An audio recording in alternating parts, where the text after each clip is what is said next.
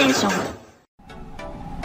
Não devia, mas fui lá e comprei o PS5, amigo. Caraca, muito bom. Primeiro 99 vida. A entrar na nova geração. Não, mais ou menos, né? O Jurandir tava com o Xbox Já, já. já, já comprado Xbox. Caraca, o Bruno é muito sonista, mano. É inacreditável, machismo. O Xbox nem conta, né? Bruno, o Xbox Series S nova geração, é isso mesmo? Caraca, o Bruno praticamente chamou o Xbox Series S de Wii U. É. É, Videogame ele- velho. Ele é só um intermediário, um modelo intermediário. Não é né? Ele é um Xbox Brincadeira. menor, Bruno? É, só um, é um mini, é um mini Xbox. É nada. Ô, Evandro, tu pegou o Series S também, né? Peguei o Series S um pouco em Igual o meu, ainda. bonitinho, pequenininho. Então, é bom eu ter os dois agora, porque dá pra fazer a comparação. Quando eu peguei Isso. o Series S, a gente até comentou quando o Juras falou na abertura sobre o dele, é, um, é muito bizarro você ver o tamanho do videogame, cara. É, tipo assim, ele é muito, mas muito pequeno. A caixa já era pequena, e a hora que eu abri, eu falei, nem fudendo que ele é só isso. Mas ele é bonitinho, né? É- é- acho que nas fotos ele parecia estranho, uma caixinha de som, não sei o quê, mas ele. Ao vivo ele é diferente, né? É bonitinho, dá pra, dá pra encaixar em Sim, qualquer e na lugar. né? foto você vê, as pessoas comentam, você percebe que ele é um videogame pequeno, mas não é a mesma coisa quando você vê pessoalmente. E o Play 5 foi exatamente o oposto, mano. Eu sabia que ele era bitelo, eu sabia que ele era gigante, mas maluco, é uma tora de videogame que, meu Deus do céu, e é pesado pra caralho. E isso porque eu peguei a versão sem disco, a versão de full digital. Ah, Porque eu quero ver que agora, é, se eu comprar só o só jogo digital, eu vou realmente jogar, tá ligado? Porque eu acabei comprando justamente porque eu vendi meu Play 4 com 50 jogos mídia física. Mas, to- mas todos os principais jogos, né? Não, é, tinha todos os jogos, assim, o cara comprou, não vai precisar comprar nada na vida dele tão cedo. E aí, mas eu olhei no dia que eu tava embalando pra, pra entregar, eu falei, mano, desses 50 aqui, acho que eu não terminei nem 20. E, tipo assim, tá- tinha jogo lacrado, caralho, que eu comprei na promoção e nem tinha aberto. O Ratchet Clank, por exemplo, tava lacrado. É, Eu, eu tenho. Eu tenho. O. Qual é que eu tenho aqui? Lacrado, mano? Eu tenho um lacrado aqui. Ah, eu tenho o Anthem. lacrado, nunca joguei, mano. Caralho, mano. Bloodborne também o meu tava lacrado. Falei, ah, um dia eu jogo, deixa ele aí. Aí tava lacrado. Tinha comprado e tal, tava lacrado. E aí, eu como, como achei uma promoção do, do Play 5 digital mais barato, falei, ah, já vai, vai com ele mesmo. Paguei no boleto e tal, peguei desconto, paguei 3.900 no final. Já com frete, a versão digital. Caro ainda, mas considerando o preço que é, o preço da Sony, etc., valeu a pena. Dei aquela esperada boa, porque não tá. Até agora, no momento da gravação, tá sem estoque na maioria dos lugares. Mas aí chegou, chegou 10 dias antes do que estava previsto. E cara, é muito gigante. A primeira impressão do aparelho em si é muito gigante.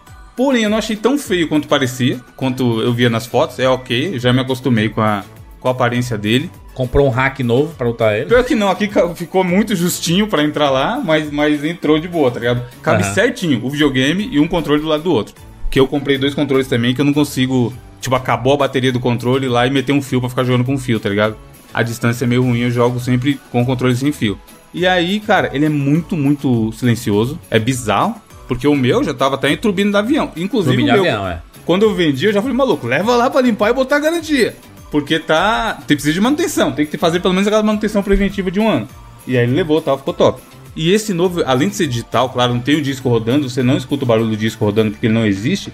Cara, ele é muito silencioso, é muito estranho. Você tá jogando o videogame lá em 4K bombando, 60 FPS, e parece que não tem nada ligado, tá ligado?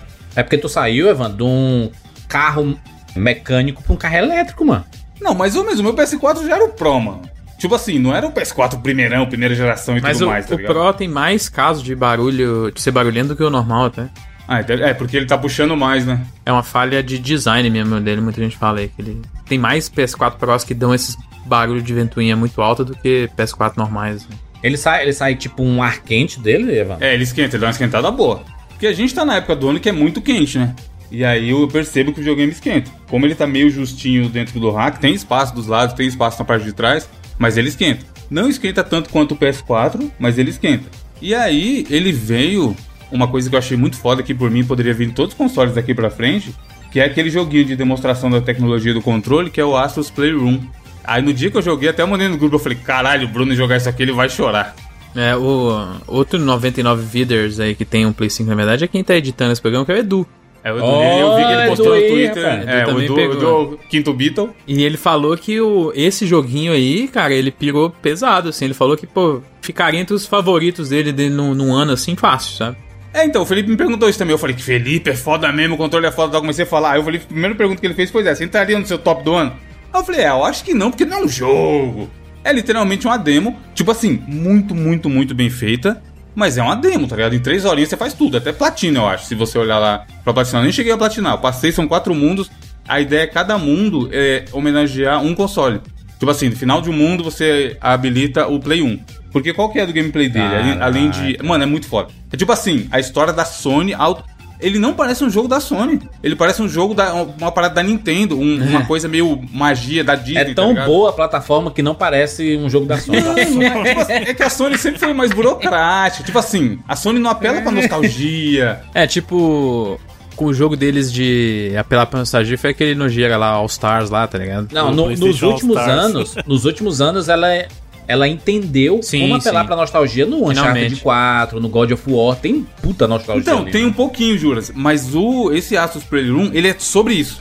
Entendi. Tá ligado aquele meme? É sobre isso? Esse jogo é isso, porque assim, primeiro, ele quer te mostrar a tecnologia do controle. Que realmente, eu vou falar aqui, vou explicar, vocês vão ler por aí, vocês vão ver vídeo.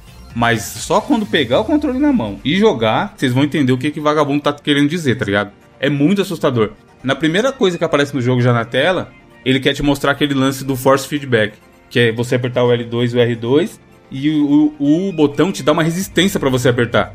E não é assim que ele fica duro e do nada ele fica mole. Parece realmente que é uma coisa mecânica. Só que tá rolando. O software tá informando pro controle que você tá naquela tela e você tá tendo aquela resistência pra apertar, tá ligado? E aí você vai, faz a força e pá, você sente tipo como se estivesse quebrando o elástico, tá ligado? Que você apertou o botão. E aí o, o jogo, todas as mecânicas dele é para te mostrar isso. Então, por exemplo, tem uma parte que você tá controlando o robozinho e tá chovendo. E, mano, segurando o controle, a sensação é que você tá na chuva com o controle na mão. Que foda. O jeito que ele vibra, cara, é absurdo, é muito absurdo. É o, é o rolê do sensitivo, né? Que todo mundo fala, né? Desse controle, que é muito sensível às coisas do jogo, né?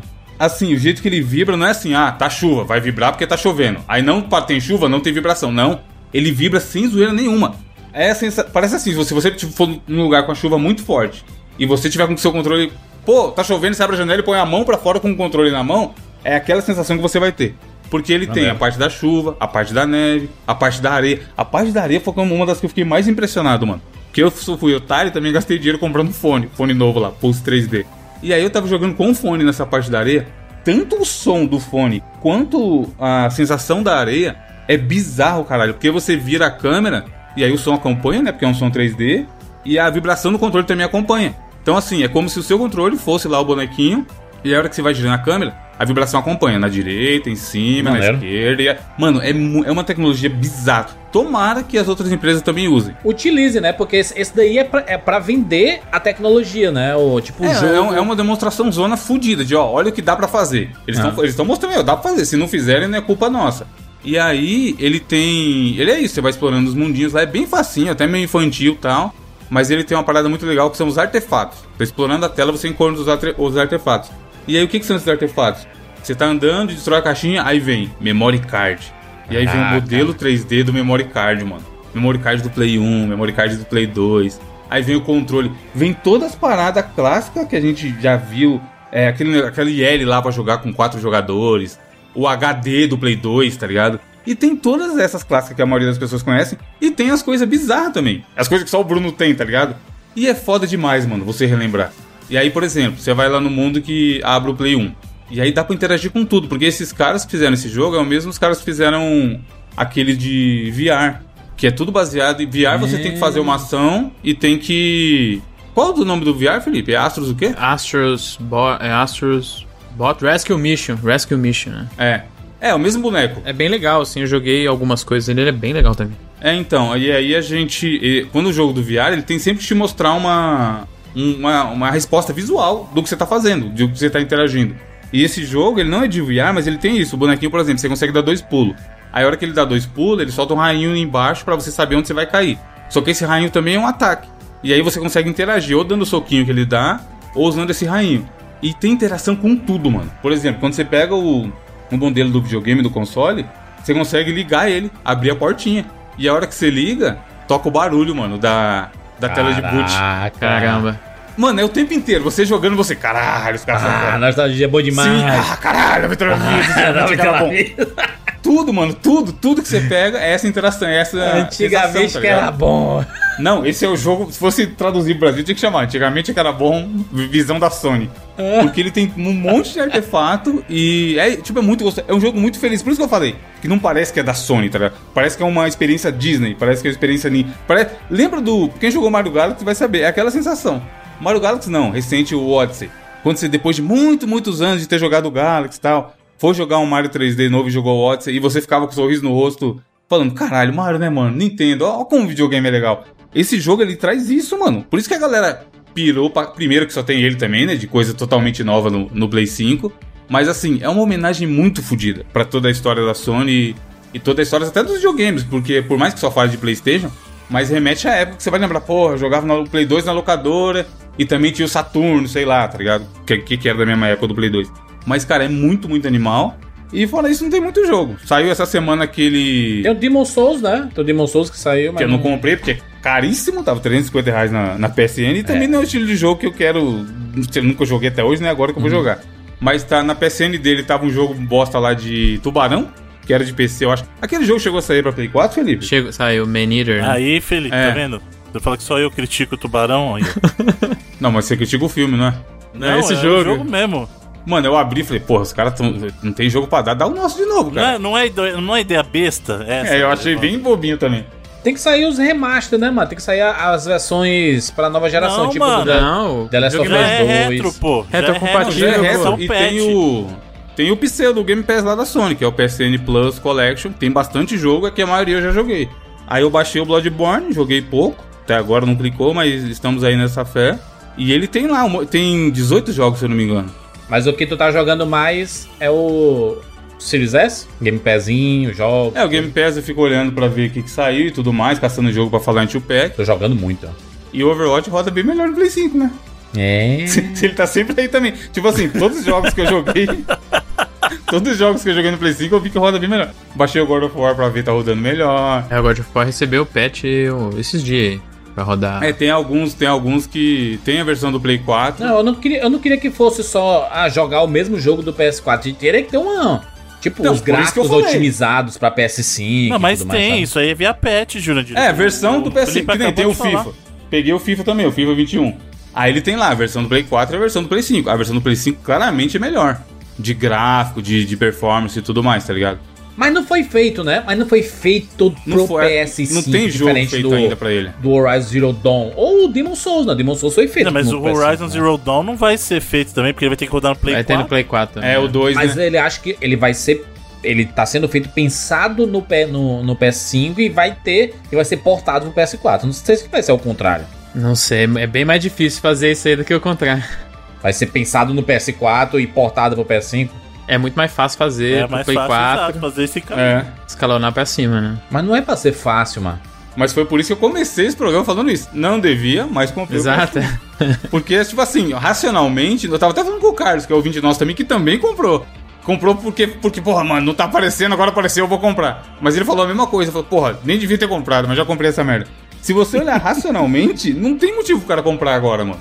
Tipo, nesse começo de ano, ou que nem eu que peguei no finalzinho do ano passado. De bagulho de visual e usabilidade e tal, o próprio Demon Souls é o mais justificável, mas ele ainda é um remake, né? Então, Exato, não é nada total. Tipo, se fosse assim, o Miles é exclusivo do PS5. tipo, ele, ele, ele muda bem a experiência no sentido que as telas carregam 3 segundos, tá ligado? É, tipo isso é bizarro. O menu é muito rápido, mas é muito. Eu falei, caralho, eu achava o menu do PS4 ok, mas agora que eu tô vendo que ele era lento pra cacete. É, E o jogo é a mesma coisa. Você tá em um jogo, você aperta o botão uma vez, e clica no outro, puf, abriu e você já tá jogando. é, por enquanto o que dá mais pra perceber acho que é isso, né? A parada do loading e o controle mesmo que você falou. Nos jogos que usam, né? Acho que o Call O of Duty COD eu vi que usa pra caramba, mas eu não peguei o código, ele tava o olho da É. cara e. Muito caro os jogos, né? Muito caro, gente. Pelo amor de Deus. O Control agora que tá na, tá na Plus também, o Ultimate Edition, pelo que eu li lá, ele usa bem também o controle. Ah, isso é da hora? É, o Control eu tava jogando, como tem no Game Pass, e eu não tinha, não tinha terminado ainda, apesar de ter achado o jogo muito bom, eu tinha baixado na, no Game Pass e tava jogando no Series S. E eu já tinha achado muito melhor a performance. Porque o Control do Play 4 é o, é o queda de FPS de game, né? Quando o pau come, já era. Tipo assim, ele vai pra, sei lá, 20 FPS, que é pedra pra todo lado, inimigo, tiro. Eu joguei no Xbox One, era muito ruimzinho também. Não, até eu tava jogando no Play 4, que repito, era o Pro e, e o performance dele era uma merda na época que a gente gravou o cast lá. Agora no Series S já tava rodando top. Então eu imagino que no Play 5 vai rodar top também, sabe? Mas é o que eu falei, não tem jogo, mano, que justifique o cara comprar agora. No momento, é, né? Se querendo ou não, é No caro momento. pra caralho, é. Mas pelo menos tu já tem o, o videogame da geração, né? Já tem o PS5. E é isso. Ele vai ser útil daqui a algum tempo, né? É, então, é que eu pensei isso, falei, ah, cedo ou tarde eu vou comprar. Eu tenho a, a sorte de ter juntado muito jogo e conseguir vender o meu videogame bem. Aí eu fui lá e comprei. Mas assim, o cara que não tem ainda e tá pensando se pega ou não tá em dúvida, eu, eu não recomendaria não.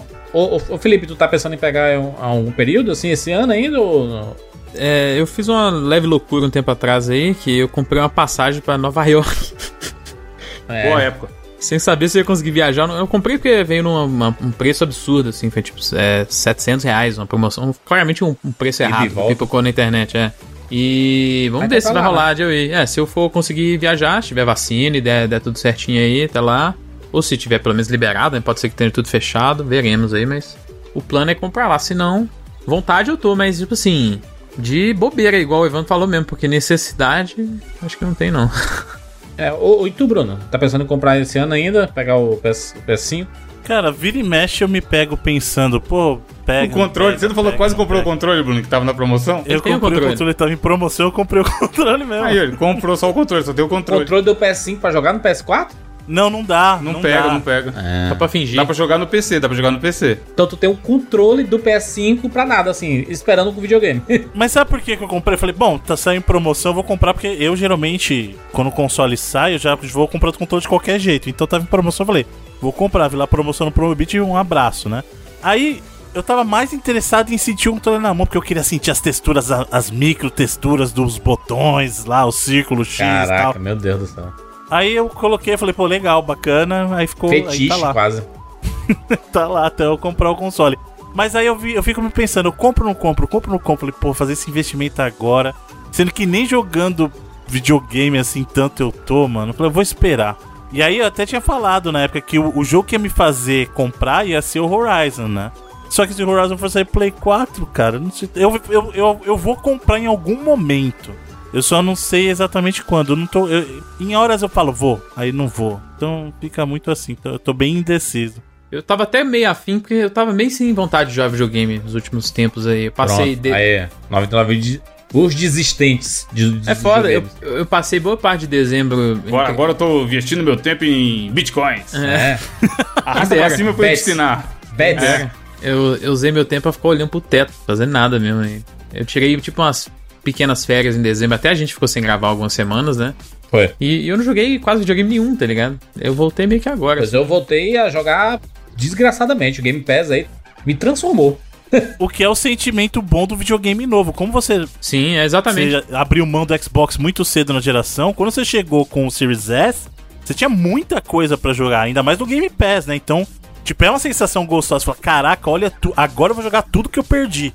O Ori 2, mano. Eu falei assim, caraca, vou jogar Ori 2, tudo aí. Joguei desgraçadamente em uma semana, fiz lá o 100% e, e triste, mas acabou já. Fiquei mó triste. aí tô começando novas jornadas aí, mas é, é, é, é uma maneira a parada do, do console novo, porque tem essa parada da, da novidade, esse negócio que o Evandro falou aí do, do demo, dá muita vontade de jogar, mano, dá muita vontade de jogar. Mano, é é a parada muito da bom. nostalgia. Tomara que. O, aquele One Two Switch não veio junto com o videogame, né? Ele era, ele era pago, mas ele, ele era um pouco isso, tá ligado? Sim, é. Proposta de mostrar as funcionalidades do videogame. O próprio Wii Sports e tal. Mas eu acho que devia virar a regra da indústria, cara. É muito legal a ideia. Nem que seja, lógico, não precisa ter um controle, que é uma coisa que só a Sony tem. Mas pra mostrar, ó, o seu console aqui consegue fazer, sei lá, ray tracing, sabe? Mostrar um jogo ali, um Minecraft da vida, com e sem. e- Pra mostrar aqui, ó, que justifique, pelo menos, pra você não se sentir tão otário de ter comprado uma coisa no começo. Ter essa, essa experiência, essa demonstração. E tipo, é aquela parada que hoje em dia, ainda mais consoles que dessa geração nova e tem consoles que são só digitais, você compra o videogame e não adianta você botar um CD lá e você vai jogar instantaneamente, né? Ele tem que instalar, às vezes Tem tem, que baixar um patch, caralho, é. se for digital você vai ter que baixar. Esse jogo vem instalado, né? Sim. Na memória, jogo na memória. Tava na O dia, memória, que é, chegou, o exatamente. dia que chegou, eu falei, porra, calma aí que eu vou. Vou ligar o videogame ali, me logar e baixar. Aí eu abri, liguei na tomada, apareceu o menu já tava baixado. Eles querem que você jogue. E é muito bom, cara. Foi a melhor coisa que, eu, que teve no Play 5 até agora, desde que Aí. eu comprei. E esse jogo da PSN aí, só por Deus. Bom Mas demais. vamos ver, né? O jogo do gato sai esse ano. O jogo do gato eu tô, tô achando que vai ser um dos melhores. Stray. É isso, vambora. Eu sou Júlio de Filho. Eu sou Felipe Mesquita. Eu sou Evandro de Freitas. E eu sou o Bruno Carvalho. E esse é o 99 Vidas.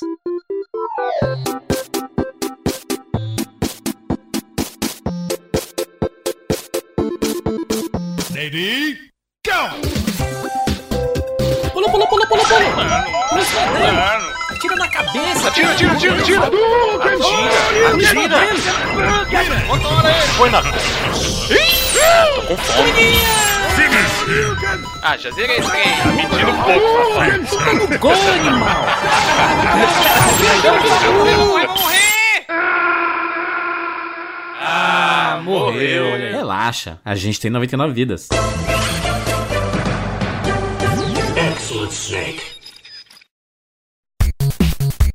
Você quer ganhar um PlayStation 5? Exatamente, 99 vidas está dando um para você. É muito simples, é muito fácil, basta você acessar o nosso Sparkle, fazer um cadastro que é gratuito.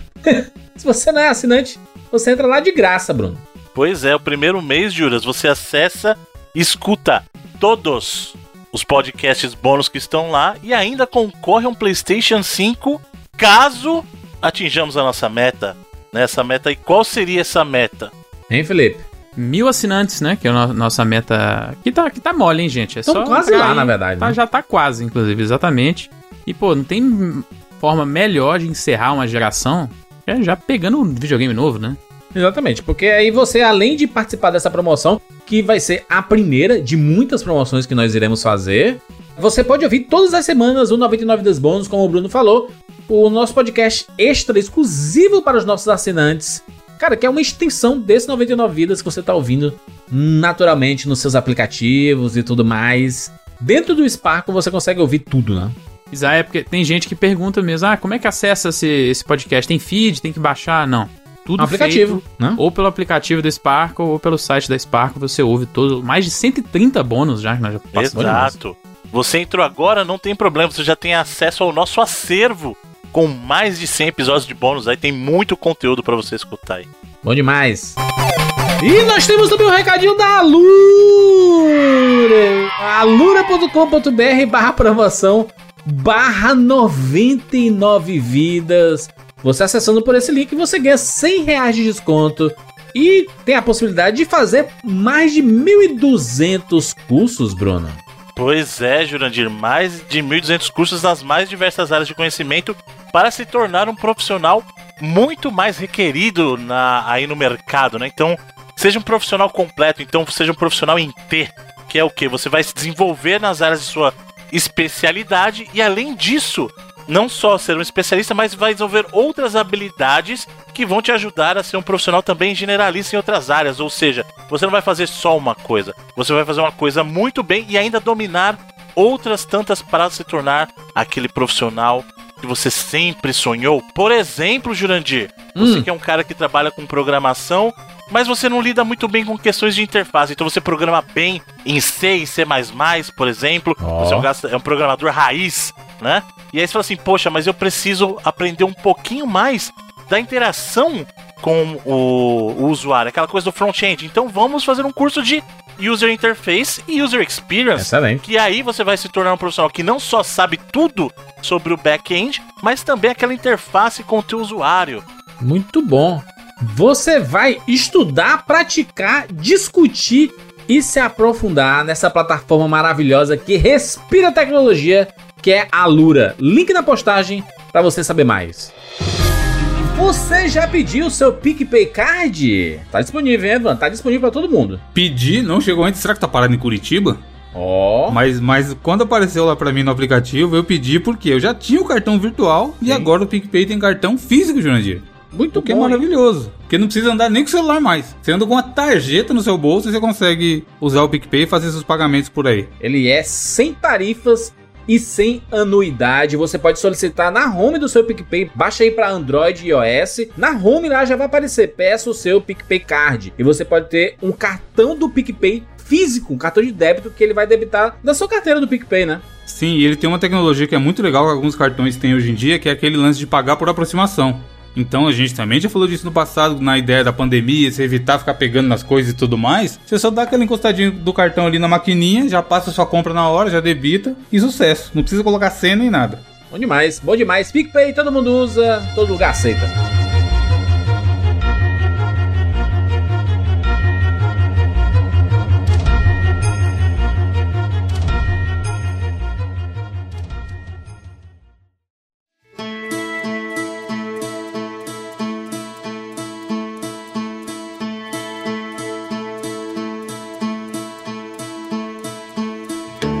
Meninos, estamos aqui juntos mais uma vez para mais uma edição do 99 Vidas e dessa vez vamos falar sobre os jogos da oitava geração de videogames. Exatamente, estamos já na nova geração, na nona geração, que a gente pensava que não existiria. Depois daqueles rolês lá, né? Lembra das polêmicas lá do Xbox, da Microsoft, acabou a geração de videogames e tudo mais, vai sair um por ano. Não, até antes, no Wii U a galera já declarou assim: ah, tá vendo? O Wii U não vende, acabou o videogame, ninguém quer mais console. O negócio é PC e celular agora, ninguém liga pra console. E aí, né? Estamos aí, mais uma geração firme e forte. Exatamente, obviamente fizemos podcast sobre a sétima geração lá em 2013, quando acabou a sétima geração, que tinha lá o PS3, o Xbox 360 e tudo mais. A gente fez lá o podcast lá em 2013, a edição 106, e estamos aqui. oh, A gente tem, a gente tem uma série, inclusive. Por que, que você odeia Nintendo, Jurandir? Nintendo também. Eu quero, eu quero que tinha de Nintendo na época. GameCube? Wii, Wii, que é, foi o campeão da Wii, geração. Wii, exatamente, Wii, exatamente. E a gente tem essa, essa série tanto é pra frente como pra trás, né? Porque como a gente queria fazer mais edições sobre as gerações de videogames, a gente fez sobre a sexta geração. Lá em 2015 foi 99 vidas 193, fez sobre a quinta geração 99 vidas 215, fez sobre a quarta geração 99 vidas 333, fez sobre a terceira geração 99 vidas 412. A gente vai fazer ainda um dia sobre a segunda geração e sobre a primeira geração. Porém, estamos aqui começando uma nova geração, já que na abertura você ouviu, a gente está falando que está adquirindo os consoles, ou seja, os consoles novos foram lançados, a nona geração começou. E aí, como sempre, como de praxe, nós vamos aqui avaliar a geração que acabou de passar. Então vamos pegar aqui, como começa quando a geração? Começa em 2012, 2012. com um lançamento antecipado aí do Wii U, né? A Nintendo chegando cedo na geração. É porque a gente, notoriamente, a gente coloca tipo assim, Microsoft e Sony. Quando que eles lançaram os videogames novos? A gente nunca coloca a Nintendo. É mais fácil, né? É... Até porque hoje em dia, eu tava até conversando isso tem pouco tempo com o Bruno, a Nintendo tá num caminho da indústria tão diferente das outras duas, né? É difícil até falar que elas são. Tipo, não acompanha, né? não acompanha a geração direita, assim, né? Nunca sabe. Ela tá na vibe dela. A Nintendo tá na vibe dela. É, ela segue uma linha de mercado diferente que elas são até. Elas não são nem concorrentes do mesmo jeito que já foram há algum tempo. A Nintendo sempre foi um pouco diferente, né, das outras duas. Bem mais fácil você comparar estratégias de PlayStation e Xbox. Mas acho que especificamente no Switch, quando ela principalmente fundiu as suas duas linhas de hardware que ela tinha, ela meio que criou uma linha própria mesmo no mercado de videogames. Ele é, ele é quase que é um console complementar de muita gente hoje em dia, né? Ou, ou é o console primário, mas as outras pessoas têm o outro como complementar e tal. Mas o mercado que o Switch atua, ele é tão diferente assim de é, desses outros dois consoles que é difícil botar eles na mesma linha, né? Mas como eles são contemporâneos, né? Mesma época, assim, aí a gente acaba. Pois é, mas eu não sei se é, é só isso que, que decide, se eles são a mesma geração e tal. Por isso que eu acho É isso. é, difícil. É, a indústria trata assim, não? Não, acho que não. Por que, que a gente tá fazendo, por exemplo, um programa de melhores da geração? É porque teve uma geração que, acabou, geração né? nova. Porque acabou. Mas na verdade a gente tá falando da geração que acabou. Mas, por exemplo, né? o PS4 Não- não da ainda nova. tem geração, né? Ainda tá rolando jogos. Não, sim, mas, mas ele tem um sucessor, né? Acho que a única razão de a gente falar desses melhores é porque tem consoles sucedendo esses. Enquanto nesse meio tempo a Nintendo teve um console que nasceu e morreu e tá com um console que tá na metade da vida ainda, sabe? Isso que eu acho difícil botar eles sempre no mesmo barco. A assim. Nintendo ela gosta de legião urbana, ela fica tocando lá. Temos nosso próprio Exatamente, é. tempo. Ela, ela, inclusive, ela matou dois, né? Durante essa geração, né? Foi o Wii U que acabou e E o, 3DS que tá ali, né, minguando, né? Tá chegando o momento do. Não, mas o 3DS, ele teve uma vida longa. E 3DS é o que? 2011? Sim, oficialmente ele foi descontinuado em 2019, eu acho, né? Ele pegou um pedaço da sétima geração e pegou a oitava geração inteira, né? Que é normal com portátil, né? O PSP. É que portátil DS, segue uma outra, assim. um, outro, um outro calendário, né? Sim, isso é pra confundir mais ainda. Aí a gente sabe que a Nintendo substituiu o 3DS com o Nintendo Switch, né? E eu acho que é uma ideia inteligente. Eu, inclusive, acho que a Nintendo deveria seguir nessa linha, cara. Switch 2? De híbrido. Não, é híbrido. Daqui pra frente, porque ela sempre dominou o mercado de portátil, cara. Sempre. Ela não vai fazer uma Switch 2, mano. Não, o nome pode não ser Ela Switch vai escolher 2. um nome péssimo, tipo assim, Nintendo Switch Ultra. Vai ser uma parada dessa assim, sabe? Que é horrível. Não, não vai nem ser Switch. Vai ser Nintendo qualquer outra coisa, porque a Nintendo não gosta de repetir nome. O Wii U não deu certo, né? o, o, que o Bruno tá falando é ela, ela simplesmente seguir o modelo de consoles híbridos, né? Independente do nome que eles forem ter, assim. Aí só vendo aqui, o 3DS foi descontinuado em 2020, oficialmente. É claro que o suporte dele foi diminuindo, mas oficialmente em 2020. Então durou muito tempo mesmo. Então a gente pode falar aqui que a geração ela vai ali do de 2012 até 2020, né? É isso? Ele pega esses oito anos e a gente pode colocar quais consoles? Vamos, vamos enumerar esses consoles aí. Quem saiu primeiro? O Wii U, o Wii U em 2012. Não, não, se a gente for falar considerar o 3DS, ele saiu em 2011, né? Então. Não, mas a gente vai considerar efetivamente os portáteis? Tem, tem que considerar, tem que considerar. Então né? é 3DS, Vita, Wii U o Play 4 e o Xbox saíram no, em período de novembro ali, e aí, se quiserem, o Switch. Eu acho que o Switch é um pouco. Eu, eu comecei a concordar com o Felipe, hein? Porque o, o, o, Switch ele tá aí, mano. Não tem, não tem como. O Switch tá aí pra caralho. O Switch vai uns, aninhos, uns aninhos ainda. Vai. Agora, então eu vou trazer a polêmica. Quer dizer, o Switch tá aqui ainda, o senhor não quer falar. Mas o 3DS, seis meses de lançado, eu queria fazer o programa. Caralho, Bruno, tem. É... É, mas tem quantos anos de tem lançado? Tem nove anos esse aí, você tá guardando esse rancor até hoje. Pois é, agora chegou o momento, porque agora o Sr. Jurandir tá indo contra as próprias regras Meu dele. Filho, aquele videogame, o Nintendo 3DS, quando eu, eu comprei, né, e fiquei ma maravilhado com ele e tudo mais, e a gente fez aquele podcast que atravessou a ordem que a gente tava seguindo, né? O Bruno é magoado até hoje. E foi a contragosto do, do Bruno, que ficou revoltado naquela época. O Bruno, o Bruno tem um na área de trabalho dele um arquivo que ele nunca apaga. Tá escrito, o nome do arquivo é jamais perdoarei, ponto TXT. Aí tem só os asteriscos e o tema, tá ligado? É... Toda semana ele abre. Isso aqui, quando eu tiver a chance, eu vou jogar na cara. Da primeira Porém, eu lembro que esse foi o, o, o episódio que fez muita gente comprar o 3DS aí. Eu, e os ouvintes sempre falam aí que, cara, esse podcast é que. E, é, e ele nem é bom esse podcast, entendeu? Porque a gente não, não conseguiu dar tantos detalhes, porque não, né, tinha pouco tempo. E o Bruno, não, ele tentou não falar nada. Tipo assim, ele não, não quis colaborar para a qualidade daquele podcast. Eu não quis compactuar. Corpo mole, fez corpo, jogador de corpo mole. Exatamente. O pós-crédito desse podcast é fantástico, mano. É, é toda essa treta aí, é incrível. Eu não lembro. É um dos melhores 99 vidas, Deixa na verdade. Deixa eu ver aqui, 99 vidas, 3DS. é a edição número 109. Porque se eu me lembro bem, o pós-créditos é a briga toda por, sobre não querer fazer e você querendo convencer O Bruno na má vontade fudida. é muito bom esse programa. E, e teve o, o, primeiro comentário que tem aqui no post desse podcast, que tem 393 comentários, saudades. É o Mega Man? Já existiu o Mega Man naquela Não sei, mas é um, um, o, cara, o cara falou assim, realmente a discussão no bônus foi o melhor do cast. E olha aí, mano, um comentário de quatro meses atrás, só tanto que esse, esse programa tá vivo ainda. Tá vivo, mano, tô falando, mano. Ó, cast muito zoado, Bruno coerente, mas com a má vontade desgraçado e Jurandir comentando com a emoção e não com a razão. saudade, saudade 99. Ah, antigamente que era bom 99. Mas vamos considerar aqui então Wii U, 3DS, PS Vita, PlayStation 4, Xbox One, e é isso, né? E o Nintendo Switch.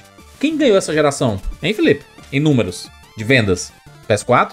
O PlayStation 4. É o, inclusive tem números bem recentes aí de 115 milhões de unidades né, despachadas. 114,9. O que aí sim é injusto. Aí sim é injusto. Porque o Switch tá em ascensão e aí ele tem bem menos tempo de janela, né? O Switch e, tá com 3 anos caminhando pro quarto, né? Então, assim, Quantos milhões de vendas o Switch? Quase 80 milhões. Né? Também 79 ponto Caraca! Entendeu? Cara, é Switchzão. praticamente metade do tempo de vida útil do Parabéns. Play 4, mano. entendeu? Su- claramente substituiu, né, o, o 3DS, né, o, o Switch. A galera migrou. É, mas o Switch ele ficou meio- o primeiro ano maravilhoso e depois também tá morno, né? Não, esse último ano foi, foi bem aquecido pra eles. Mas né? viveu o quê? De, de Animal Crossing lá da Emília. É o, é, é o segundo jogo mais vendido do. do Não do tem Wii U, grandes assim. lançamentos. Não, do Wii U, do Switch, Animal. Crossing. A Emília pode colocar no comentário dela assim, pelo menos foi comentado aqui, Animal Crossing comentado. Exato, já valeu. Acho que isso aí já valeu. como Porque ela é. sempre coloca nos comentários assim, ah, não foi o podcast sobre Animal Crossing. Não, esse é o nome dela, é. Ela põe, esse foi o podcast de Animal Crossing? Não. Semana que vem. Uma loucura é que, por exemplo, o jogo mais vendido do Switch é o jogo de Wii U, que é o Mario Kart 8, nessa que é a versão Deluxe lá, que é- tem É, diferenças, né?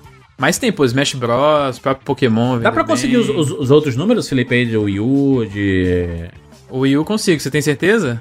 O Wii U vendeu dois, o do Gui E o meu, mano, o meu. Ah, é, você comprou Inclusive um também, né? está na Game Tech Zone. Até hoje? Eu deixei lá. Manda, manda vender lá, cara, na feira, Feira dos Passos Deve ter Online. vendido aí. Não sei. O Wii U, que é o console de pior performance da história da Nintendo, um dos piores da história, vendeu apenas 13 milhões e 50... Claramente 560 um erro, né? A Nintendo não soube fazer o substituto do Wii. Não soube vender, cara, a ideia. Quantos downloads tem o 99 vidas de um dia até hoje? Não sei. Mais do que unidades de Wii U vendidas. tem Caraca. Ó, chupa essa, Nintendo. Com certeza. Quem diria, a gente- a gente pode falar, colocar no vídeo aqui. Vídeo aqui. Melhor que o Wii U, 99 Mais pessoas já Melhor que o Wii U. ouviram 99 vidas que jogaram o Wii U. Pra você ver uma coisa, o GameCube, que era antes o pior console da, de, de performance da Nintendo, vendeu ainda um terço a mais que o, que o Wii U, sabe? E também é um console que teve relativamente pouco tempo de mercado, assim, né? Então realmente foi um fracasso gigante. E é mais impressionante ainda ver como, de onde que ela foi, né, depois desse fracasso, que é o Switch, né? Que tá em quase 80 milhões aí em pouco menos de 4 anos. O fato é o seguinte, né? O Switch é a realização do que a Nintendo queria fazer desde o Sim, começo, sim. né, cara? É, Aquela É, o, tela o Wii U ali, foi, o- foi o erro, é, tipo assim, o erro, mas que gerou o Switch, saca? É, tem, tem uma expressão que é em inglês que é, fala que tal coisa andou pra coisa no futuro correr e o, Swi- o Wii U, na verdade, é, ele tropeçou pra depois o Switch sair andando de carro a 200 por hora aí, né? Porque é uma diferença de um Eu tive boas experiências com o Wii U. Lembra que a gente foi em uma BGS, Bruno, que tinha o, o standzão da Nintendo e você podia Lembro. jogar lá o Wii U. Aliás, foi a última vez que a Nintendo teve presença com o stand, a primeira e única, na verdade. Primeira e última até então, lá no na BGS, cara. Eu lembro aquele stand de, de desconfortável vidro. pra caralho de jogar. Não, ela teve depois com o Switch. A última BGS teve Nintendo. Não, mas não teve aquele stand da. O que eu tô falando é que não sei se você lembra desse stand, Felipe? Eu não que era um fui stand 2012. no meio. Ah, não. tipo, ele tava junto com a Sony e a Nintendo ali. Sim, era um stand O stand grande, desse stand tematizado Switch que, Nintendo. que teve nesse ano passado, tipo, foi mó no canto, lá nada a ver. Ah, Esse que eu tô falando era um stand grande, de vidro. E aí eles in- inaugurando o Wii U ali, falou, pessoal, agora, caraca, tal. Foi em 2012. Exato, e tava ali pau a pau com o stand da Sony e da Microsoft, cara. Aí de lá pra cá, ou a Nintendo não aparecia, ou aparecia com esses stands mais pro canto, lá perto do pessoal de PC e tal. Xbox One, Felipe, quanto que vendeu? A gente não tem os números porque desde novembro de 2014 a Microsoft parou de compartilhar, né? Foi a última Meu vez. Deus, mano. Na verdade, ela parou de compartilhar naquela. Aquele foi o último que ela compartilhou. Na época eram 10 milhões de consoles despachados. Depois, em 2015, ela falou que não compartilharia mais. E é uma coisa que ela mantém até hoje, por exemplo, até pro, pro Caraca, Sirius ela não aí. fala? Com vergonha, será? Ela falou que mudou pra métricas que são mais. É, são melhores Tipo, pra ela. usuários do Game. Pass e Live Gold. Usuários ativos, é, exato. é. A gente tem estimativas da indústria que botam entre 50 e 60 milhões. Assim. A, a gente pode dizer que teve uma coisa muito boa, né? Que foi nessa oitava geração que foi lançado o Game Pass, né? Sim, o Xbox One teve várias contribuições muito boas para a indústria de videogames. Uma delas foi meio que trazer de volta a ideia de retrocompatibilidade para os consoles, né? Muito bom. Se for o sonho do Bruno, né, com o PlayStation, né? Assim, caraca, eu quero poder jogar num, num console novo da Sony todos os jogos anteriores do PS1, PS2, PS3 e tudo. E a Microsoft é que acabou fazendo esse filão aí, né? Sim, ela mudou não só o console dela, mas o paradigma de retrocompatibilidade que meio que tinha sido sumido, né? O PlayStation 4 e Xbox One não tinham e todo mundo meio que aceitou, mas ela num esforço aí em 2015 anunciou e fez um programa fantástico no Xbox One e virou o padrão, né? Tanto que tanto o Series quanto até o próprio console da Sony, o PlayStation 5, também vem com retrocompatibilidade. PlayStation Vita, né? o- eles, eles tentaram, né? PS Vita. Eu não sei se eles tentaram muito também, não, né? A Sony não tentou de verdade com o Vita. A Sony meio que desistiu do Vita, pra ser bem honesto, viu? Porque não vendeu, né? Não vendeu muito. Mas apesar aí de, que tá, é a de- história de ter do- alguns jogos excelentes, né? É a história não- do ovo e da galinha. Será que a Sony desanimou porque não vendeu ou não vendeu porque a Sony tava desanimada, entendeu? É, eu acho que ele teve a, a parada que ele saiu mais ou menos numa época que o próprio PlayStation 4 saiu, né? E como o PlayStation 4 com um sucesso tão grande, né? É, onde investia o seu esforço, né, mano? Exato. Exato, é. Então é difícil realmente você querer focar num hardware que, pelo menos no começo, não mostra força, enquanto o outro de cara já foi um grande sucesso, né? E no fim das contas, o PlayStation 4, ele pode não ser o console da Sony que mais vendeu é, unidades, mas é o console que mais gerou receita, não só na, pra Sony, mas na história dos videogames mesmo. É um console que, é- que quebrou recorde. Claro que hoje em dia é muito mais fácil, tem muito mais formas de você monetizar os jogos, e todas as empresas estão ganhando mais dinheiro hoje em dia. Mas é o PlayStation 4 é um sucesso, é o maior sucesso da história da Sony em questão de, de grana mesmo, assim. A gente, inclusive, vai fazer, né? Alguns podcasts continuando a nossa saga lá da história dos videogames. Porque a gente parou, basicamente, no Nintendo Wii U. O último que a gente fez, hein, Bruno? No Nintendo Wii U, a gente não fez PS4, não fez Xbox One, É porque até então ainda tava ativa, né, a geração, então não... a gente fez PS Vita, né? Ou fez o 3DS de forma antecipada. Não, só por Será que a gente curiosidade. poderia fazer um remake não, não, dele? não, não, só por podcast? curiosidade. O, o 99 vidas do 3DS é o 109. Qual que é o do Vita? Só por curiosidade. 289. Nossa. 180 edições. Não. 80 edições depois? Não. Não, cara. 109, Cento- 109 é o do 180 3DS. mesmo. 180 edições depois. É. É. Entendi. Quatro anos depois. Quatro anos depois, tá. Entendi. É isso. Será, será que valeria a pena a gente fazer um remake daquele podcast? Porque agora a gente tem a geração completa dele, né? E dá pra falar sobre todos os jogos e tudo mais. Porque essa, Tá essa do 3DS? é do 3DS. Eu acho que é porque a, a saga do- da história dos videogames ela tem que continuar, né? Porque a gente parou no Wii U, a gente não fez um podcast sobre PS4, não fez um podcast sobre Xbox One. A gente tem que fazer, né? Porque né? Faz parte da nossa cobertura da história dos videogames. 3DS, pra gente falar aqui por cima, que vai ter um podcast mais à frente, né? Um remake dele aí. Aquela parada do 3D não vingou, né? O pessoal ficou meio pistola, inclusive depois eles lançaram uma versão 3DS sem 3D, né? Não, mas eu acho que pro propósito que a Nintendo queria, funcionou, sim, cara. É que é assim, é o tipo de coisa, eu acho que o bom do 3DS é o seguinte, é opcional. Você podia desligar, sabe? Então isso era legal. E funcionava bem em alguns jogos. Era inventivo, né? Mas o pessoal desistiu de colocar depois, né? Mas tá aí, ó, o James Cameron agora quer fazer o, o Avatar sem óculos aí, por causa que o 3DS provou que é possível, olha aí que beleza. Agora. Agora. Mas será que vai ser bom, mano? Será que vai ser igual ao 3DS? O Zelda era bom, dava uma dor de cabeça, mas era bom. Não, o, Mario, o Mario 3D Land era legal pra você jogar também. Sim. 3DS foi muito bom pro, pra muitos jogos que a Nintendo lançou antigamente serem relançados aqui no, 3, no 3DS, né? Teve muitos relançamentos de jogos, o próprio Ocarina, vários Marios e tudo mais, né? A biblioteca do Nintendo 64 praticamente saiu quase toda, né? No, no 3DS. Começou no DS com o Mario 64, na verdade, né? É, e depois foi pro 3DS. O 3DS, se não me engano, os jogos mais vendidos são é, o Mario Kart, que saiu pra lá, que é o 7, né? O Mario Kart tá numerado. E as três edições dos Pokémons lá, que acho que deram uma subida boa no- nos Pokémons na época também. X e Y, Sun e Moon.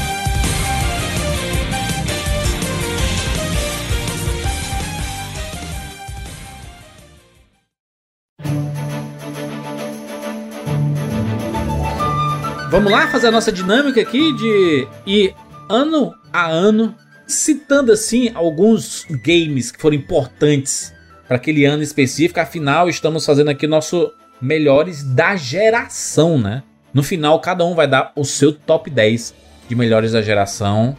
Então tem alguns, por exemplo, tem alguns jogos além de 2013 que eles fazem parte da sétima geração e também foram relançados na oitava geração. Então dá pra gente encaixar também, né? Ou não? Ou não dá pra encaixar? Por exemplo, The Last of Us, ele ganhou o melhor, melhor jogo da sétima geração. Ele entra aqui na oitava geração de novo? Não, pô, não. Caralho, aí vai concorrer com o 2, né? É, a gente pode é que o citar, Jurandir né? quer fazer isso, ele quer botar a lista dele, o The Last of Us o 2 e o 1. Lacradores que somos, aí o top vai ser Last of Us 2, primeiro lugar, Last of Us 2, 1, o segundo lugar. É, como, como eles são jogos da, da geração anterior, eles foram relançados assim pra uma versão do, do videogame mais recente, né? Então deixa ele na geração anterior, né? Então a gente, a gente tem, desses jogos, tem o The Last of Us, né? E o GTA V, né? Meio que o GTA V ele tem uma versão nova, né?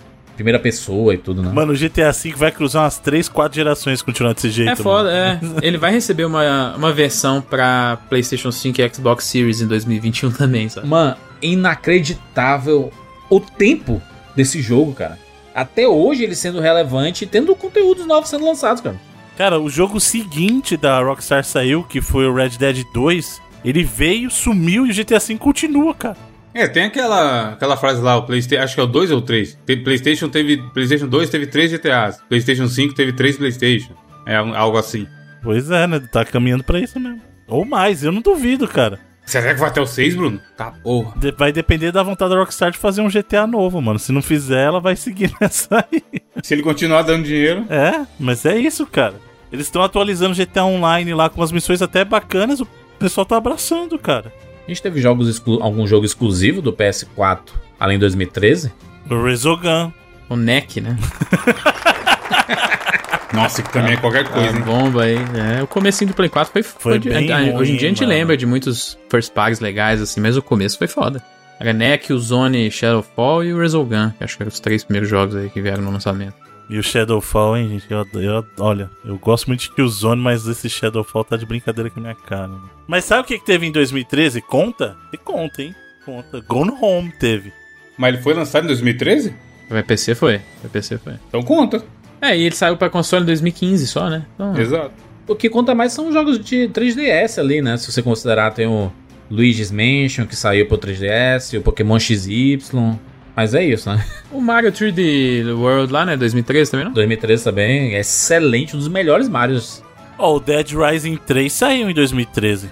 E era Sim, o legalzinho Xbox até, hein? teve um line-up melhorzinho, Bem assim, melhor, até, acho né? que o Play 4. Apesar que também aquele Rise lá, mano. É... É, também não gosto muito, mas teve algumas coisas legais. Teve Forza de cara no lançamento, né? Forza 5, é. É isso, né? Aí foi fraquinho, né? É, a geração meio que começa. Assassin's Creed Black Flag, mas ele, o Black Mas Flag é saiu pro a 360. Cross Generation, né? É. É a mesma coisa que a gente viu agora, assim. Sim, Teve sim. poucos jogos que. Até menos né, nessa verdade, dessa vez do que antes. Ainda mais que foi no final do ano, cara. Quando for falar, ai, na geração Play 5, saiu lá em 2020. Não tinha nada.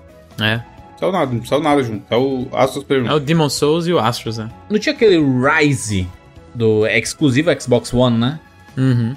E não deu muito bom, né? As, as pessoas gostaram de começo ali. Ele porque- usava o Kinect, né? Pra ter comando de voz Sim, e tal, é. comentar- comandar as tropas. Caraca, era na época que o Kinect ainda tinha alguma relevância, né? Kinect obrigatório, não foi? Eu não sei se ele tinha relevância ou se a Microsoft estava obrigando ele a ter alguma relevância. Tanto que pouco tempo depois ele passou a não ser obrigatório mais e tal. Pois vamos para 2014. 2014 nos videogames. O que é que a gente pode citar aqui de exemplos de jogos? Teve um que- jogo que. te- Acho que ele teve versão pra geração anterior, mas ele ganhou a nossa eleição, que foi o Shadow of Mordor. Shadow of Mordor, demais. Em 2014 a maioria dos jogos ainda eram cross-gen, né? A gente teve um jogo que foi cross-gen e que foi. Teve em todos os eventos lá de nova geração da época, que foi o próprio Destiny, né? O jogo Que é, que- que é o melhor jogo aí, né? Destiny é o melhor jogo. é um jogo que. Os caras é, querem falar do meu Overwatch. O Bruno joga Destiny desde 2014, mano. Era meio a cara da nova geração naquela época, Mano, o Destiny, né? É um, é um FPS MMO. Tipo, é o futuro, mano. Mais ou menos, né? Não é muito MMO, tem conceitos. Mas não durou 10 anos que eles diziam que, né? Eu quero que a gente dure. dure. Tá aí ainda. Ué, como não durou? É, tá quase. A gente já tá há seis anos, fio. Caminhando pro sétimo. Se, se tu joga até hoje o Destiny 1, então durou, né? Não, mas eles não falaram o um Destiny, é a franquia Destiny. É. E na real era pra ser o acordo da Activision, que isso realmente não durou 10 anos, né? A Activision e, e Band quebraram o acordo antes aí. A gente teve vários jogos, né? A gente teve o Titanfall, que pra mim ainda é uma das melhores jogabilidades do FPS. Titanfall 2, inclusive, que foi lançado alguns anos depois. O 2 é tão melhor, né? Por causa da campanha. Cara, então. ele é, é né, espetacular. Eu acho que ele não é tão valorizado quanto ele deveria ser Sim, e sim. é absurdamente fantástico. A gente teve dois exclusivos aí, um em cada plataforma, que eu até gosto. e Mas que também acho que não. por- talvez por serem do começo, assim, não são muito falados, que é o Infamous Second Son no PlayStation 4. Que é Bom. legal. Mas principalmente, cara, o Sunset Overdrive no Xbox One eu acho um jogo fantástico, assim. Isso aí, super- Felipe, é o famoso Homem-Aranha sem Homem-Aranha. Exato. mano. Exato. É um dos melhores mundos abertos, assim, questão de game design, que é tudo feito pra você manter um ritmo de gameplay super acelerado, assim. É um jogo muito divertido, cara. Eu gosto bastante dele, assim. Mas, e foi por causa dele que chamaram a Insomniac pra fazer o Homem-Aranha, cara. Esse Homem-Aranha novo exclusivo do Play 4 aí, os dois tem muita coisa do Sunset Overdrive. É muito, eu gosto É um demais. exclusivo. do do- O Series S e X hoje em dia não tem um exclusivo tão legal quanto, quanto foi ele. Não tem, tipo assim, saiu esse Medium aí recentemente, mas, mas pff, quem liga?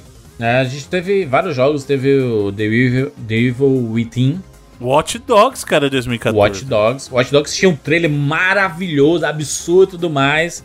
Não entregou tanto, né, o que tinha naquele Ah, trailer. cara, assim, mas é eu bem legal gostei do jogo. É o jogo legal, é eu gosto bacana. Eu gostei do Watch Eu Dogs. também acho legal. Eu, O eu 2 eu joguei bem, o 2. 2 eu joguei bem. É.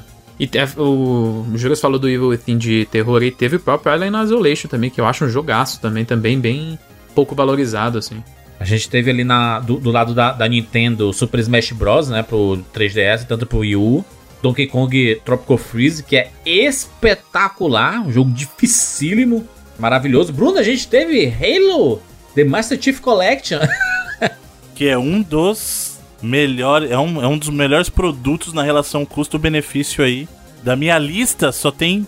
Antes era o Orange Box, mas aí o, o The Master Chief Collection tem muito mais conteúdo pelo seu preço. E aí, melhor que isso, só o Game Pass mesmo. Aí não tem como. Em 2014 ele teve um lançamento meio treta, assim, né? Muito É, o problema online de tava online com problema e tal. Mas, tal. Pô, Hoje em dia, Master Chief Collection, cara, pra quem é fã de Halo, é, é assim, um produto, eu diria até obrigatório. É difícil dizer que é algo, é algo obrigatório, mas se você é fã de Halo, cara, porque você tem todos os Halos, com exceção dos 5 ali. é, e com o tempo ele recebeu mais conteúdo, né? Isso, O ODST não, agora- e o Reach vieram depois, assim. Exato, o ODST, o. Reach. O Reach não estavam na caixa original e agora eles são adicionados através de conteúdo digital, cara. É muito bom. Inclusive, fica uma dica aí, galera. Campanha, a gente jogar a campanha junto aí do 3 em diante. Os Joseca o Halo. Ó, a gente três- quer fazer live, ouvinte, no Twitch, na Twitch, e aí o Bruno, a gente fala, pô, a gente podia jogar algum jogo, hein? Sempre o Bruno vem com Halo e Gears 3. o, o modo Horda, é o, É. o rolê dele aí. Não, porque a gente pode jogar campanha no Gears também, se vocês quiserem. A campanha do Cheio de Gears. Battlefield, Dá pra de monte jogar de coisa até aí, o cara cinco. quer jogar... Tá, me mostra aí o Battlefield que a gente vai jogar campanha em 5 pessoas. Não O tem. Bruno aproveitou que é fevereiro e tá vivendo o dia da marmota até hoje. É. né? Só... Jogar a campanha do Halo todas, desde o começo, O imagina. cara vai tá repetindo 2011 sem parar. É. Tudo bem que 2000 2014 foi o ano que desgraçou tudo, depois do 7x1. Mas, Exato. mano, é. não precisa querer voltar tanto assim naquela época. Macho. Macho. Saiu The Last of Us Left Behind em 2014, né? uns, uns spin-offs, assim, uns DLCs importantes pro futuro da franquia aí, né? Sabe que jogo saiu em 2014? hum. Diablo 3. Pô, Diablão. É, saiu em 2012, né? Não, e, ah, pra nova geração, né? Porque ele saiu antes. Sim, porque saiu o update do Reaper of Souls, né?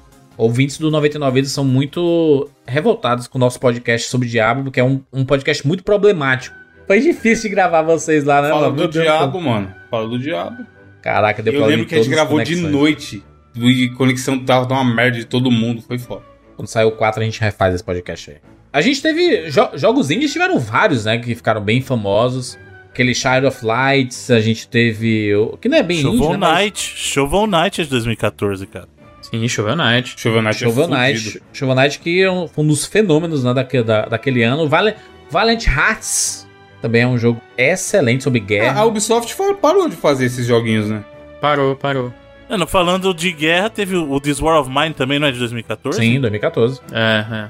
A Ubisoft parou de fazer esse tipo de jogo. Até as pessoas que meio que fizeram esses jogos nem estão lá mais. assim. Pô, era da hora, mano. Que era, era um jogo indie, mas tinha um valor de produção muito legal atrelado, né? É, ela tinha uma divisão meio que, que ela chamava de UbiArt, né? Que era até a engine que eles usavam e tal. O Bruno saiu Metal Gear Solid 5 Ground Zeroes. é o preview do Ah, é o primeiro, né? Solid É. 5. Chico! Que é bom, hein? É, bom, esse é jogo. bom. Bem gostoso. É bom. Eu- eu- quando eu joguei, eu tava meio assim com ele no começo, mas depois você joga é legal mesmo. Eu, inclusive, eu gosto até mais do Ground Zeroes do que o próprio 5 depois, que eu acho que o 5, ele, tipo, expande demais. Aquela ideia do, do mundo aberto do Kojima não, não É que me o, o foco tanto. do, do Ground Zeroes é total no gameplay, né? Uhum, É exatamente. aquela parada de vo- do, você conseguir usar aquele mesmo espaço de várias formas diferentes e vários objetivos diferentes. O Phantom Pain foi muito na, na noia da história, daquela parada da base lá, acho que perdeu um pouquinho mesmo.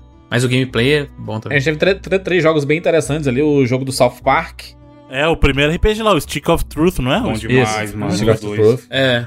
É, tiveram, Aqui naquela época ele era só da geração antiga, né? tiveram dois jogos Nintendo, né? Mario Kart 8 e o, e o Bayonetta 2. Bayonetta 2, que era exclusivo do Wii U até então, né? E um que eu joguei absurdamente, Dragon Age Inquisition, que é espetacular. Um dos É primeiros um jogos que eu joguei da um geração. RPG, cara.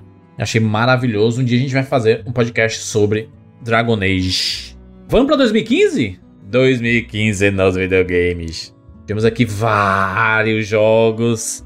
Tendo aqui dois que são, né? Muito elogiados por muitas pessoas, que é o The Witcher 3 e Metal Gear Solid 5. Coisa maravilhosa. The Witcher da época que a CD Projekt não, não cagava no É. pau. Na época da revelação, né? Caraca, a CD Projekt foi, foi da empresa mais amada, a mais odiada dentro de uma geração só, velho. Tipo, conseguiu fazer isso. Com dois jogos, né, cara? Chegou. pra- dá pra se chamar que é próxima perfeição, praticamente, diante de tanto prêmio que esse jogo ganhou. E depois o Cyberpunk aconteceu o que aconteceu. Um ano muito bom, hein, pra videogames. A gente teve um fenômeno do multiplayer que foi o Rocket League. Ó, Felipe Tá aí aí. até hoje, ó. Felipe Cris- Cristiano Felipe Ronaldo. Cristiano League. Ronaldo do, do É. negócio. Saudades, mano. Eu curtia demais, cara, essa época aí. Foi a época que eu joguei videogame online demais. Destiny, Rocket League. Ouvinte que não viu o Felipe no Rocket League perdeu, mano. Porque era era, top, show. né, velho? Era o cara que você falava, vá, vá tomar no cu esse maluco também. Hoje... Quando você tava jogando contra ele, tá ligado? Mano, o pior é que quando eu ia jogar com os caras bons mesmo, eu tomava um pau também, velho. Você que falava isso, O né? nível era muito absurdo. Mas sempre tem esses caras, mano. Jogo online é foda por isso. Teve também o, o polêmico Halo 5, né, cara? Que foi a, a Microsoft tomou tanta porrada, mas tanta porrada, que o Halo Infinite é uma resposta pros fãs, cara. Porque o Halo 5 foi rechaçado pela galera fã de Halo. Inclusive, os senhores que me criticam, um dos itens que foi justamente É, é, criticado foi a falta da campanha cooperativa local. O tema do Bruno hoje é rancor. Rancor.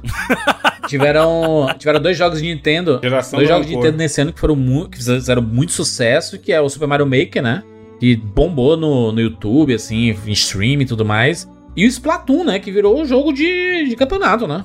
É, na- de nova IP, assim, é uma das mais bem sucedidas da Nintendo em muito tempo, né?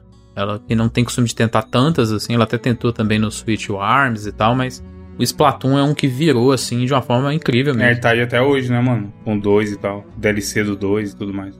Teve o. A gente, a gente comentou o reboot do Mortal Kombat que aconteceu antes dessa geração, mas a gente teve a sequência lá que foi o Mortal Kombat X, né? E que meio que virou também a franquia, assim, pra outro patamar de vendas e tal. O 10, depois o 11, assim, venderam muito bem. E junto com os próprios Injustice, que vieram mais ou menos nessa, entre esses aí também, né? O primeiro veio, acho que no finalzinho daquela geração e no começo da outra. Ô, Evandro, teve o Rainbow Six, hein? Que tu jogou absurdamente, né? Também tá aí até hoje. Eu tive, tive a fase de. A fase pré-Overwatch foi Rainbow Six, mano. E o jogo e é um jogo que provou uma redenção gigante, né, cara? Porque assim, É. no começo o pessoal largou e foi um jogo Sim. que se reconstruiu depois, né? É, como a maioria do- dos jogos da Ubisoft, o lançamento é uma coisa e a entrega é outra. Uhum. E aí, mas dessa vez eles acertaram muito, porque eles escutaram muito a comunidade na época, cara. Porque todo mundo falava, pô, esse jogo tem um potencial foda, mas não tá entregando. Aí eles foram arrumando, foram arrumando, foram arrumando. E aí depois, sei lá, de seis meses a galera começou a jogar. E foi uma época que tinha muito time brasileiro disputando Mundial, tá? O Zigueira foi um cara que jogou. é, ele era pro player de, de Battlefield, migrou pro Rainbow Six na época. E essa galera levava um monte de gente pra querer jogar também e acompanhar campeonato, tá ligado? E o Brasil chegou a ser campeão mundial de Six. Então, mano, bombou muito no Brasil. E esse jogo até hoje tá, a galera joga aí, firme e forte. Sim, ele tá bem e forte é bom ainda. pra caralho, mano. Ô, pra galera que curte história, como eu, assim, jogo de contar história, teve um jogo que inclusive chama o Her Story, que é fantástico. Sim. Falamos aqui já. Tem o Tio Pack, não tem?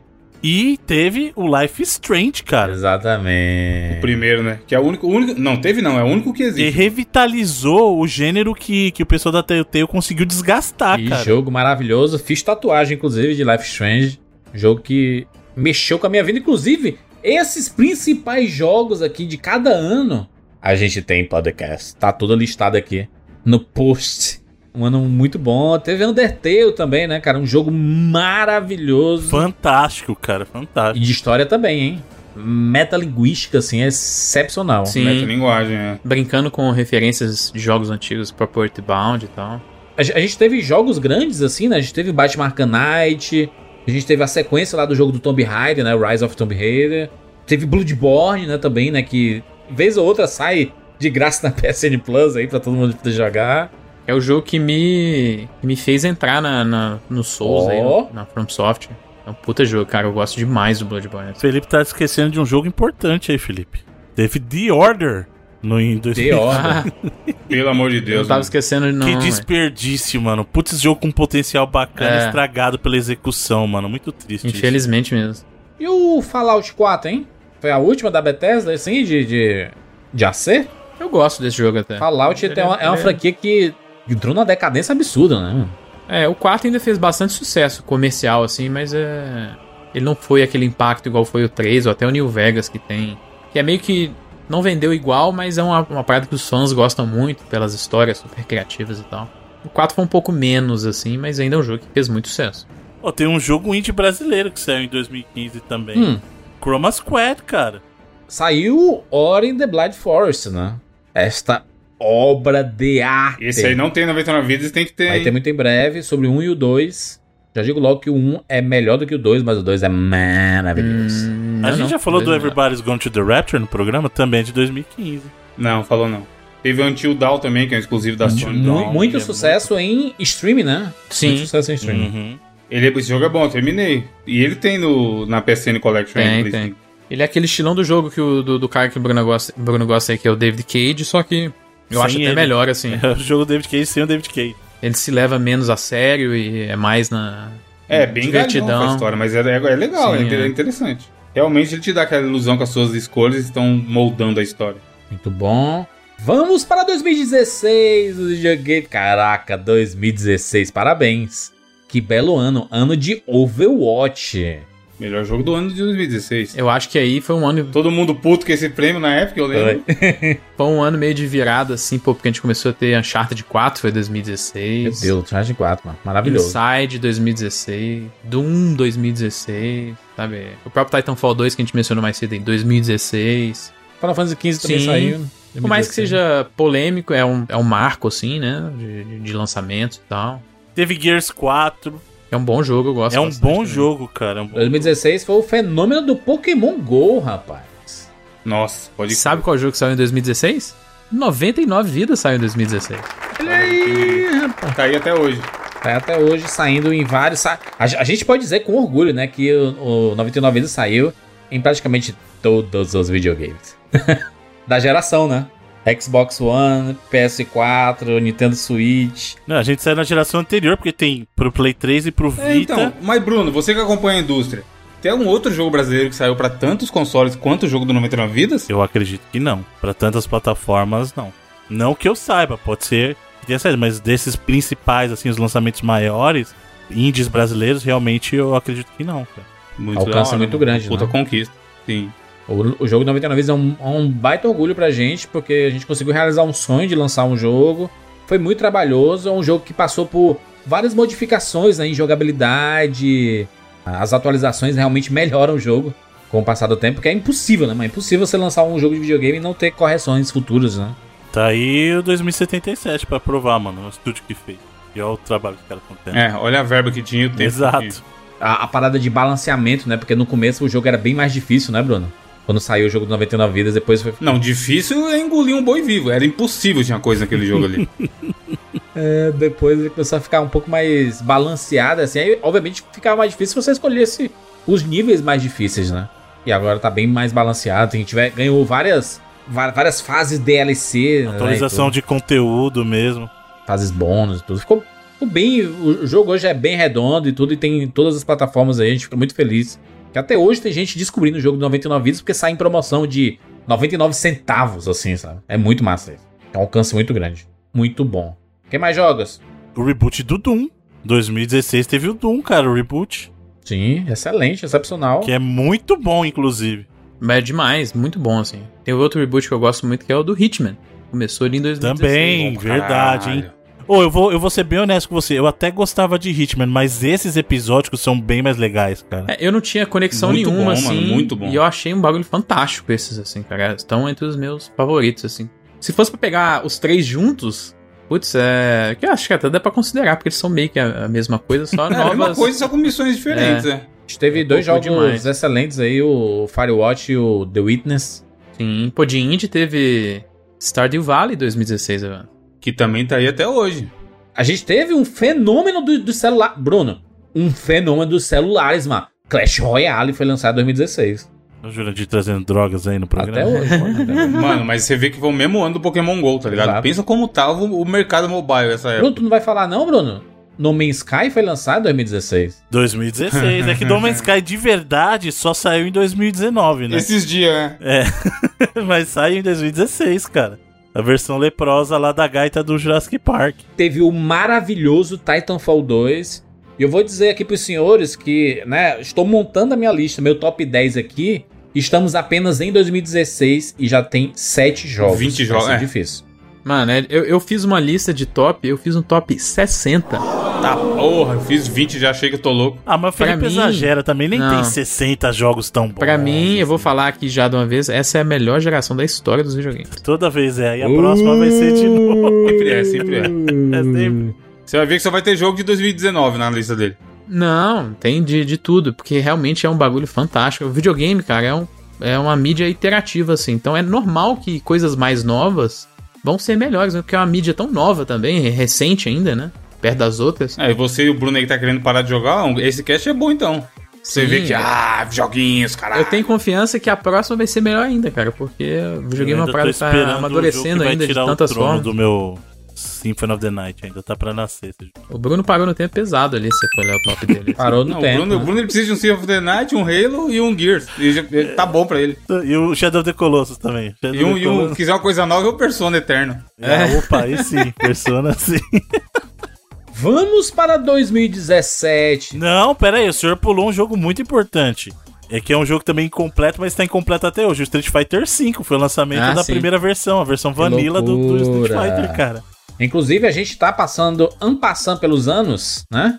Porque a gente tem podcast sobre cada um desses anos, né? Então, você pode ir lá, Sim, é. a gente, a gente Exato. conversa mais a fundo. Vamos para 2017, cara, que é um dos melhores anos da história dos videogames.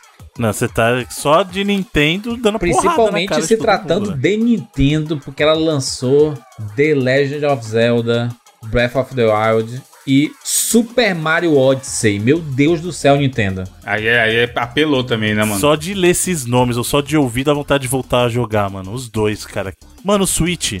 O problema é que eu- hoje em dia eu já não jogo mais Switch, mas quando eu peguei o Switch na primeira vez e fui jogar o Legend of Zelda e já emendei o Mario depois, mano. É mágico, é mágico, é mágico. Não tem palavra pra descrever assim, cara. a minha É- experiência foi essa também, foi bizarro, cara, porque eu acho o Breath of the Wild um dos jogos que vai ser mais influentes daqui pra Mas depois nunca mais você teve nada perto disso. Nem Pois é. Pois é, e é que tá. E aí quando esse que é o problema. Eu acho que o lançamento do Switch foi um dos melhores lançamentos de console de todos os tempos. E o problema é esse, cara, porque você começou uma nota tão alta que aí depois disso é só depressão. Tipo, você não quer mais jogar nada, velho. Sabe? É muito triste isso. Tanto que o meu Switch assim. Mas também tivemos o. Cadê, Bruno? Homenagem Horizon ao Zero. Dawn. Homenagem ao mano. Não, eu tenho- tenho que respeitar os mortos. Horizon Zero Dawn, que é um dos meus jogos favoritos aí, aí, do hein? PlayStation É maravilhoso mesmo. A Persona 5 também. Ubisoft Persona, The é. Game, mas de resto.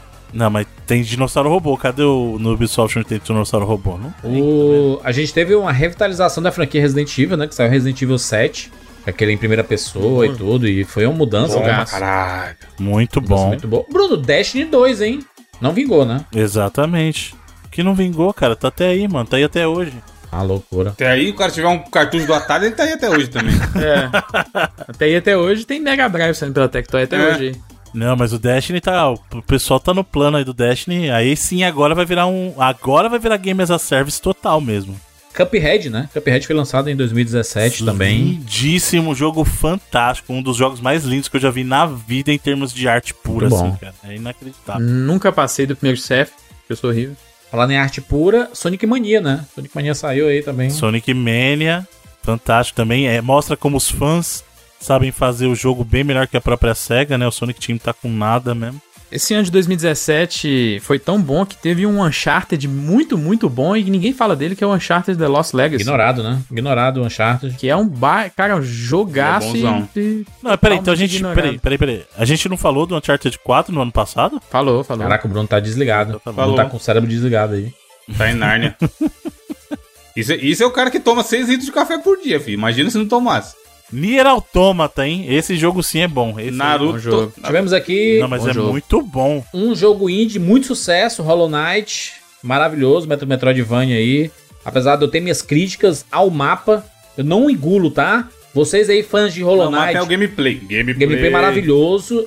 Não, eu entendo que o Jurandir tá falando, o gameplay dele é excelente mesmo, mas eu acho que a questão do mapa eles lidaram de uma maneira que, assim, talvez não precisasse ser tão complexa, sabe? Eu entendo, eu entendo o que o Jurandir tá Não, falando. pode- poderia ter algumas indicações de algumas coisas e tudo, e é, realmente é, é muito. é, deixa o jogo mais difícil do que ele precisava ser. Ele não precisava ser desse nível de dificuldade. Mas, né, escolhas, né? Tivemos a continuação lá do Splatoon, né? Splatoon 2, que também deu, deu muito bom. Tivemos a continuação dos RPGs do South Park, o The Fractured Butthole. né? E teve o nascimento de um fenômeno que foi Fortnite, né? 2017. Isso aí tá aí até hoje bonito.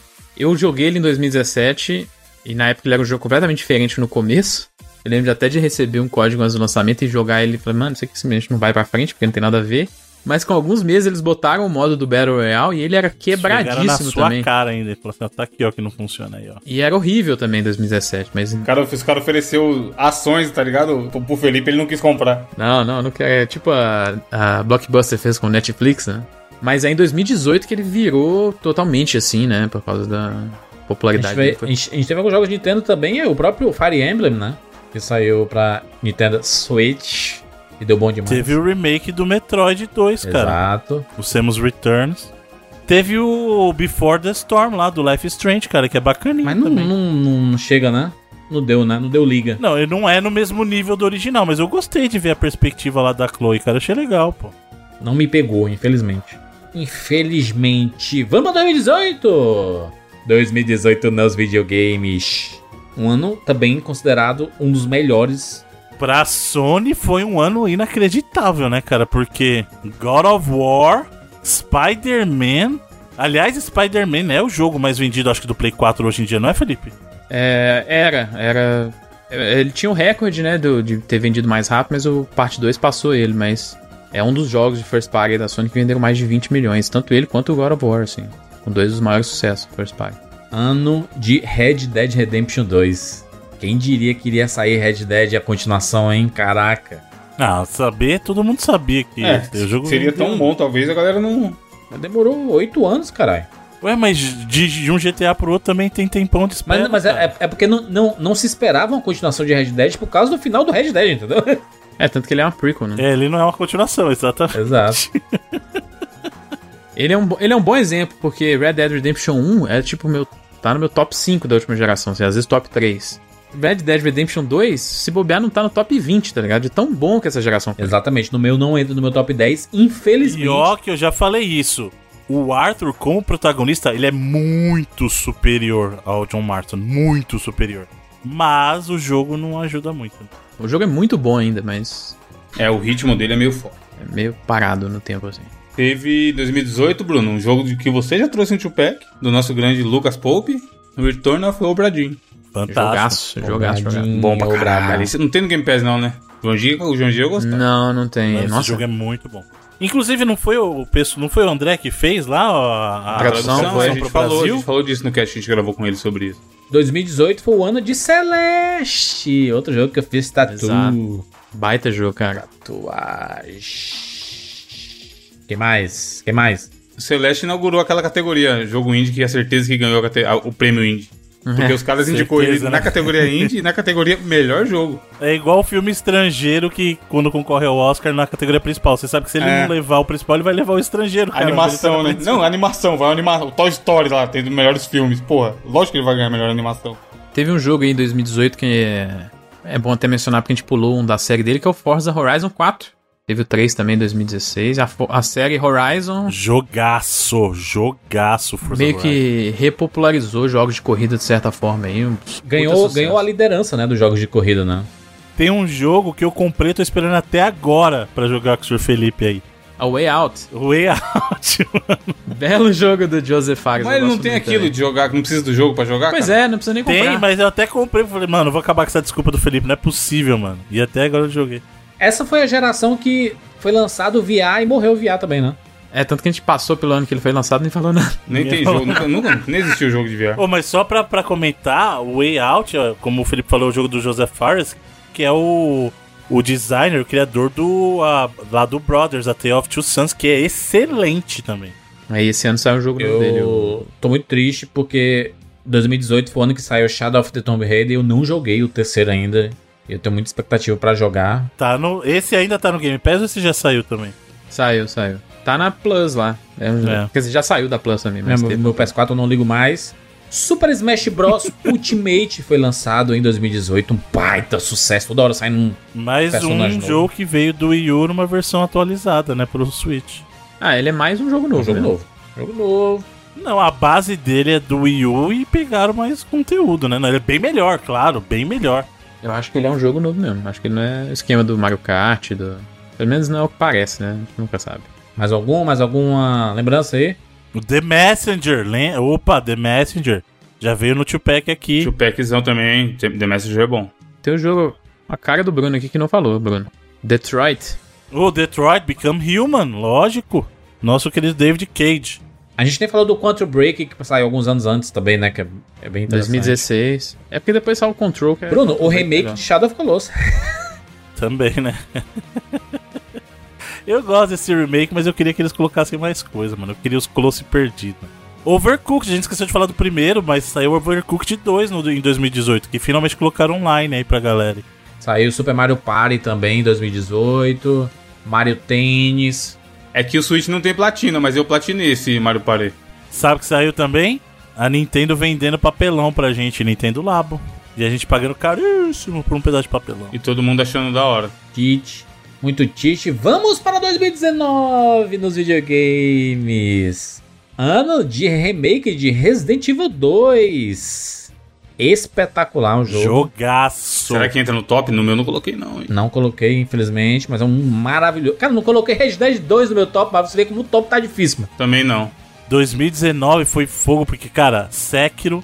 Teve o Control, que é controverso, mas beleza. Controverso? Teve Resident Remake, é, foi controverso. Teve Gear 5, cara. Teve o Devil May Cry 5. O Death, o, De- o Death Stranding. O, De- o Death, Death Stranding, mano. Stranding. Teve o jogo, o melhor jogo de 2019 que eu só joguei em 2020 foi Outer Wilds. Oh, Wilds, Esse aí eu já falo que tá no meu top. E eu tô esse top assim, vai pra cima, vai pra baixo, vai pro meio, vai pra. Ele é o único que não sai do lugar desde o começo. Ele é um baita Ó, jogo, teve cara. Outer Worlds e Outer Wilds. Não, dois. Esse eu tenho. Bruno, isso aí é só pra confundir. Teve um Chega ouvinte perto, nosso, o, o Cássio, comprou o jogo errado. Eu fiquei falando pra Aí caralho. ele Nossa, ficou aí é putaço foda, com você. É. Porra, você falou que o jogo era bom, mano. Não, ele mandou a foto, só que ele mandou a foto antes de abrir.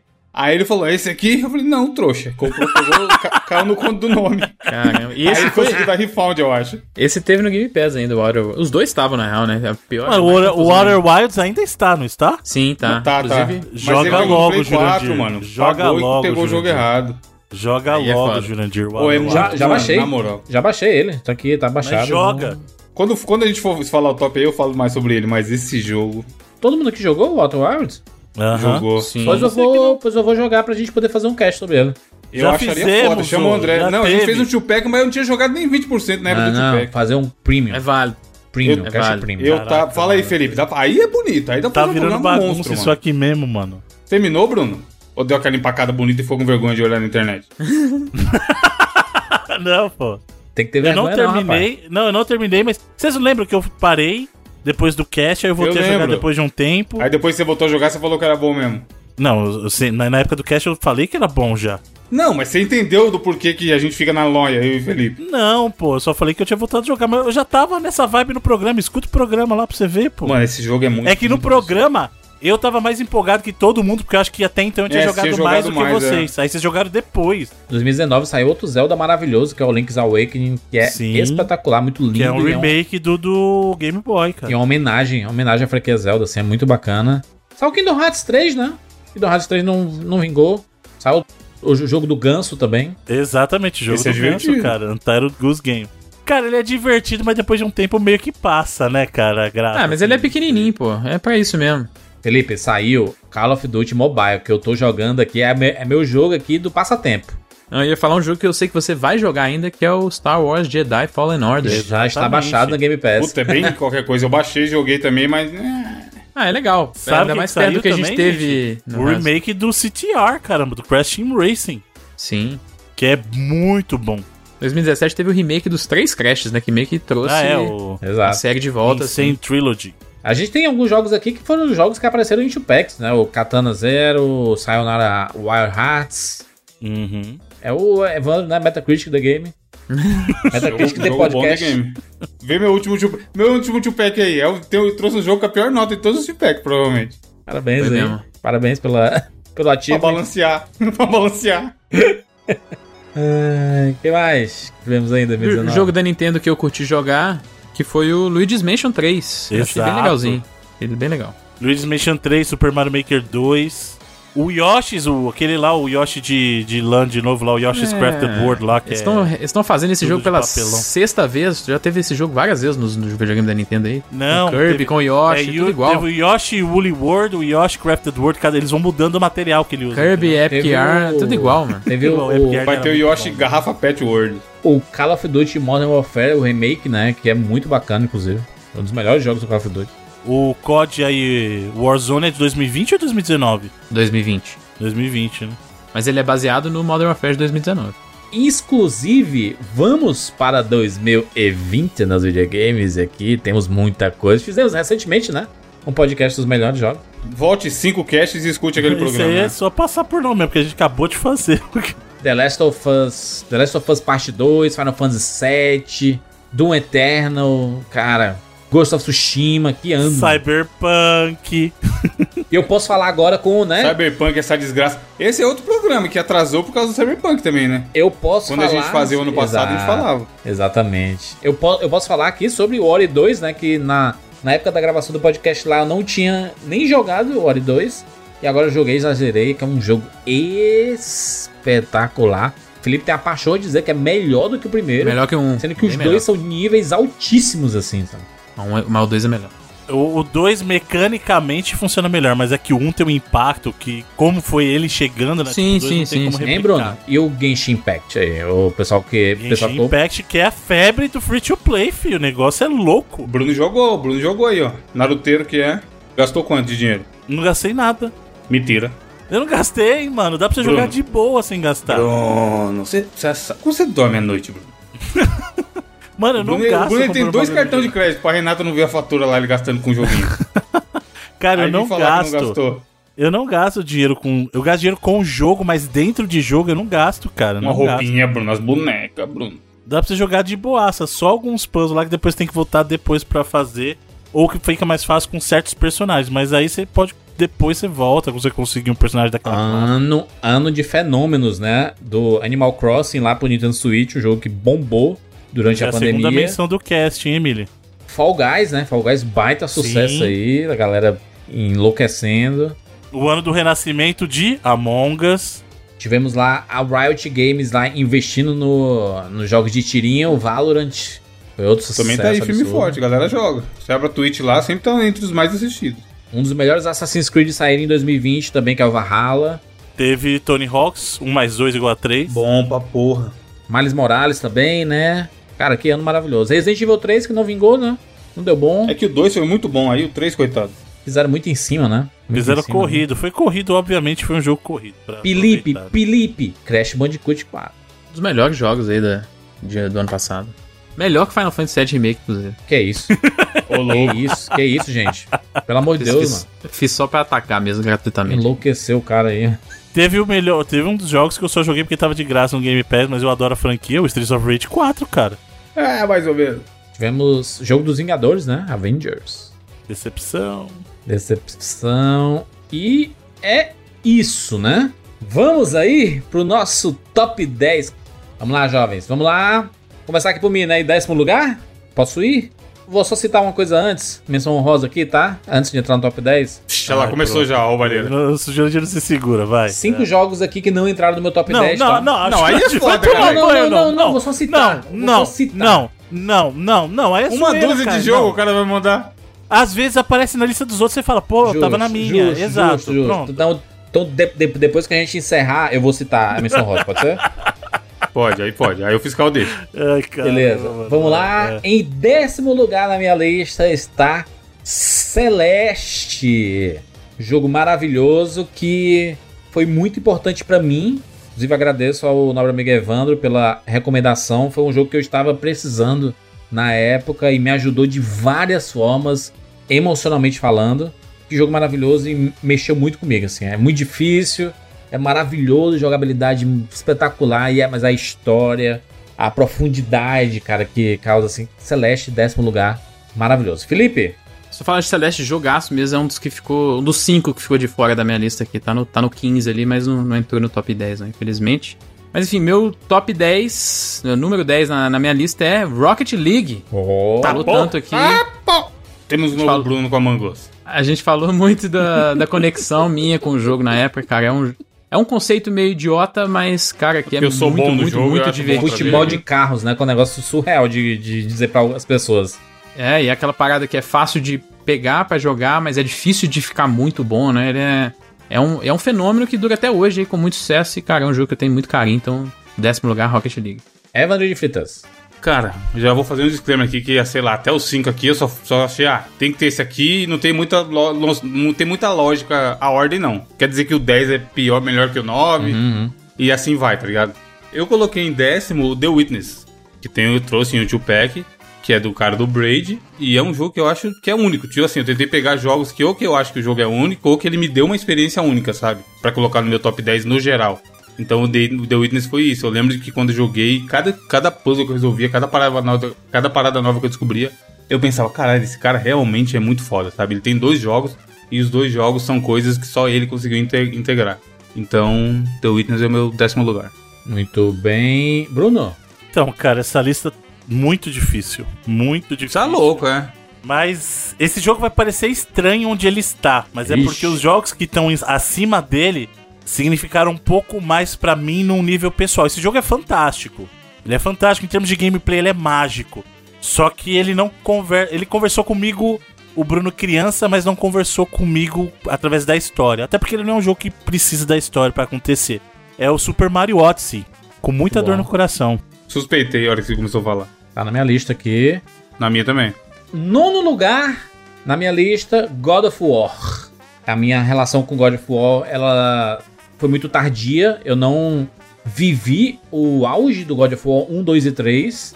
Eu vim experimentar God of War quando ele saiu as versões remasterizadas, né, no, no PS3, se eu não me engano. Foi, foi né? 3. No, P, no Pay 3, no Pay 3 saiu as versões remasterizadas, eu Aí eu pude experimentar a trilogia e os outros jogos. E aí eu consegui, né, me preparar muito pro God of War, esse, essa nova releitura aí do, da, da franquia. Essa nova visão da franquia, né? Continuando a história. E, cara, que jogo maravilhoso. Eu adoro jogos de mundo aberto. Que a gente tem possibilidade de explorar. E esses personagens são muito carismáticos. E a, a história é muito boa. Ela é complexa. E eu tô muito ansioso por God of War 2. Está na minha lista aqui, top 10. Felipe. Eu posso só fazer um comentário? Já que o Felipe mencionou, é um dos jogos que tava também no meu, nos meus concorrentes, mas infelizmente ele não entrou na minha lista, cara. Muito com ti... dor no coração. Na minha também, tá no 15 ali. Muito tite. Felipe. Meu nono lugar dessa lista é Persona 5. Nono? Que doideira, hein? Curiosamente não está no meu top 10. Na minha não tava nem no 15. É um jogo que eu não tinha muita chance de gostar e na verdade é uma parada que eu joguei mais de 100 horas amando praticamente tudo, assim. Tem aqueles probleminhas, coisinhas chatas, Tem assim, às vezes coisas PS2 culturais. Na cidade. É, eu acho, acho um jogo lindíssimo, assim, na verdade. A direção de arte dele é bem bonita. Não, a música, a trilha sonora, as não batalhas. Me incomoda, não, não, mas... É fantástico. Em termos de estilo visual, sonoro, é um, é um festival. O, né? me, o melhor, melhor jogo de sistema de turnos, assim, é o melhor RPG de todos os tempos. É uma das paradas que mais me marcou na geração, com certeza, por tudo que ele, que ele trouxe, assim, pela surpresa que eu tive de conseguir jogar um RPG de turno em 2017 por mais de 100 horas e não achar praticamente nenhum desses momentos chatos ou coisa do tipo. Muito bom, muito bom. É, meu nono lugar também é outro jogo do meu two-pack, assim como The Witness, e é o Stardew Valley. Oh. Foi o jogo de, que me salvou de ficar louco na pandemia. Jogaço. Bom demais. Que, cara, é muito simples. A gente fala, eu falei pra caralho dele no Tupac, mas é muito simples, mas tem uma profundidade muito foda. Você se apega aos personagens, você começa a entender aquele mundinho ali. E te dá, tipo assim, videogame para mim é isso, sabe? Conseguir realmente desligar da vida real E, e aquele meme de você quer ter só uma vida ou você vai ter várias vidas? O Stardew Valley é esse meme, tá ligado? Você consegue Aí. repassar a sua vida pra ali, pra cuidar da fazendinha, trocar ideia, dar o presentinho, cara. Foi muito. Foi o que eu falei na época do Cash lá. Eu vou lembrar da, da época da pandemia, eu vou lembrar desse jogo, cara. Eu joguei muito, muito, Muito muito. Fiz tudo que podia fazer mais um pouco e, porra, agradeço, agradeço ao maluco que desenvolveu esse jogo, porque realmente me ajudou nesse período ruim. aí. Infelizmente, Stardew Valley não está no meu top 100 dessa geração. Porque você não jogou, né? Porque eu não joguei, né? Então não tem como colocar. Exato. Mas é bom, mano. É um, é um- a gente brincou que era o Animal Crossing de pobre, pela diferença de preço. Mas eu consigo entender o, o, o que o Animal Crossing virou pra galera só de ter jogado Stardew Valley. Inclusive, eu estou jogando nesse momento Heyday. Voltei a jogar Heyday. Joguinho de, da turma do. Mobile, mobile de fazendinha. É, Fazendinha. Bruno!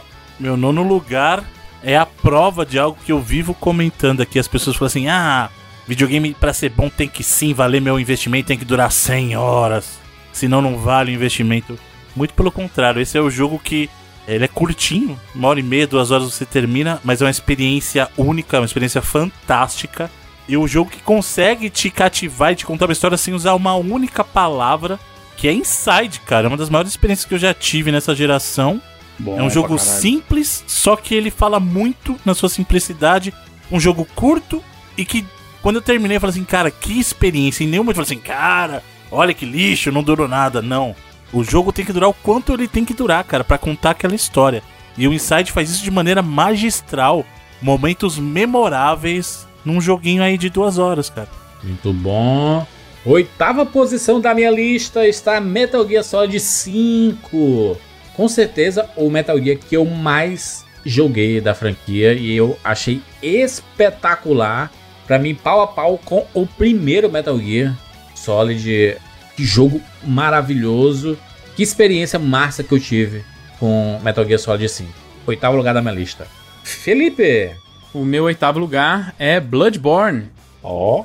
Como eu falei, jogo que foi responsável por eu finalmente entrar aí na, na roda dos jogos da From Software. Foi um jogo que eu entendi mesmo as filosofias do design deles. Cara, é, é um, é um jogo que tematicamente é, tem muita coisa que tá escondida, vamos dizer assim, questão de história, tem questão de gameplay e tal. Mas eu entendo, foi com ele que eu entendi por que, que essa comunidade é tão fissurada nele, sabe? É um, é um jogo fantástico, assim, questão de, de lore, de, de profundidade de gameplay, de, de tudo, cara. É, uma- é um jogo realmente fantástico que a, que a From Software fez assim. E eu fiquei um pouco entre ele e o Sekiro nesse sentido, mas acho que o Bloodborne ainda é o mais é, impressionante, pra mim, muito por causa dos temas e tal. Muito bom. Evandrilson. Então, foi o que eu falei lá. Não tem muito a ver a ordem, enfim. Era só os jogos que eu queria estar e calhou de estar nessa ordem.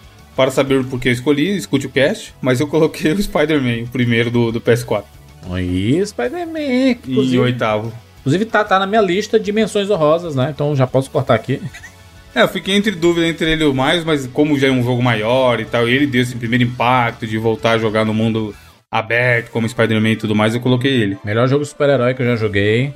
É, pra mim, apesar dos Batmans todos lá serem muito bons, todos não, vai, a maioria, mas esse foi foda, mano. E que jogo gostoso de jogar, puta merda. Muito bom. Bruno. Vamos lá, meu oitavo lugar é um jogo de novo, as pessoas vão estrear a posição que ele tá.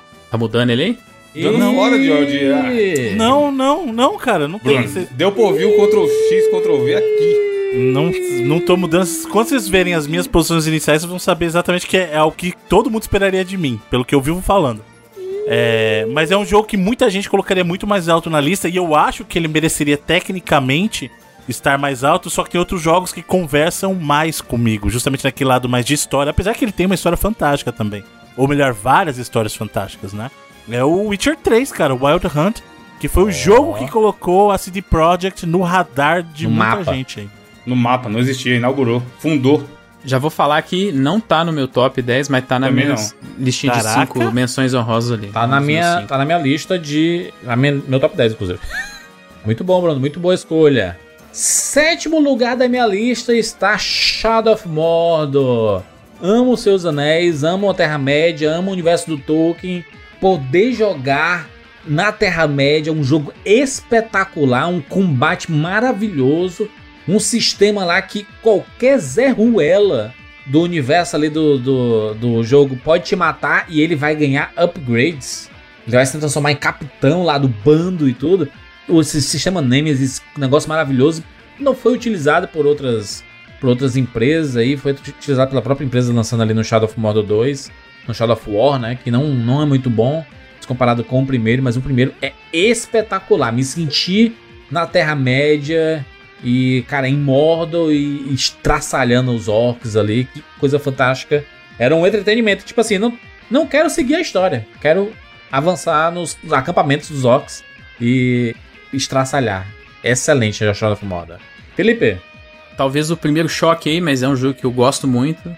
Que é Uncharted 4, A Thief's End. Oh. Meu por que o primeiro lugar. choque? Mas por que o choque? Ah, às vezes alguém pode achar que tá baixo, não sei, porque eu gosto muito de Uncharted. Não, tá no, não, tá não vindo 10. de você, então, vindo de você, eu acho que tá é. tá baixo mesmo. Mas...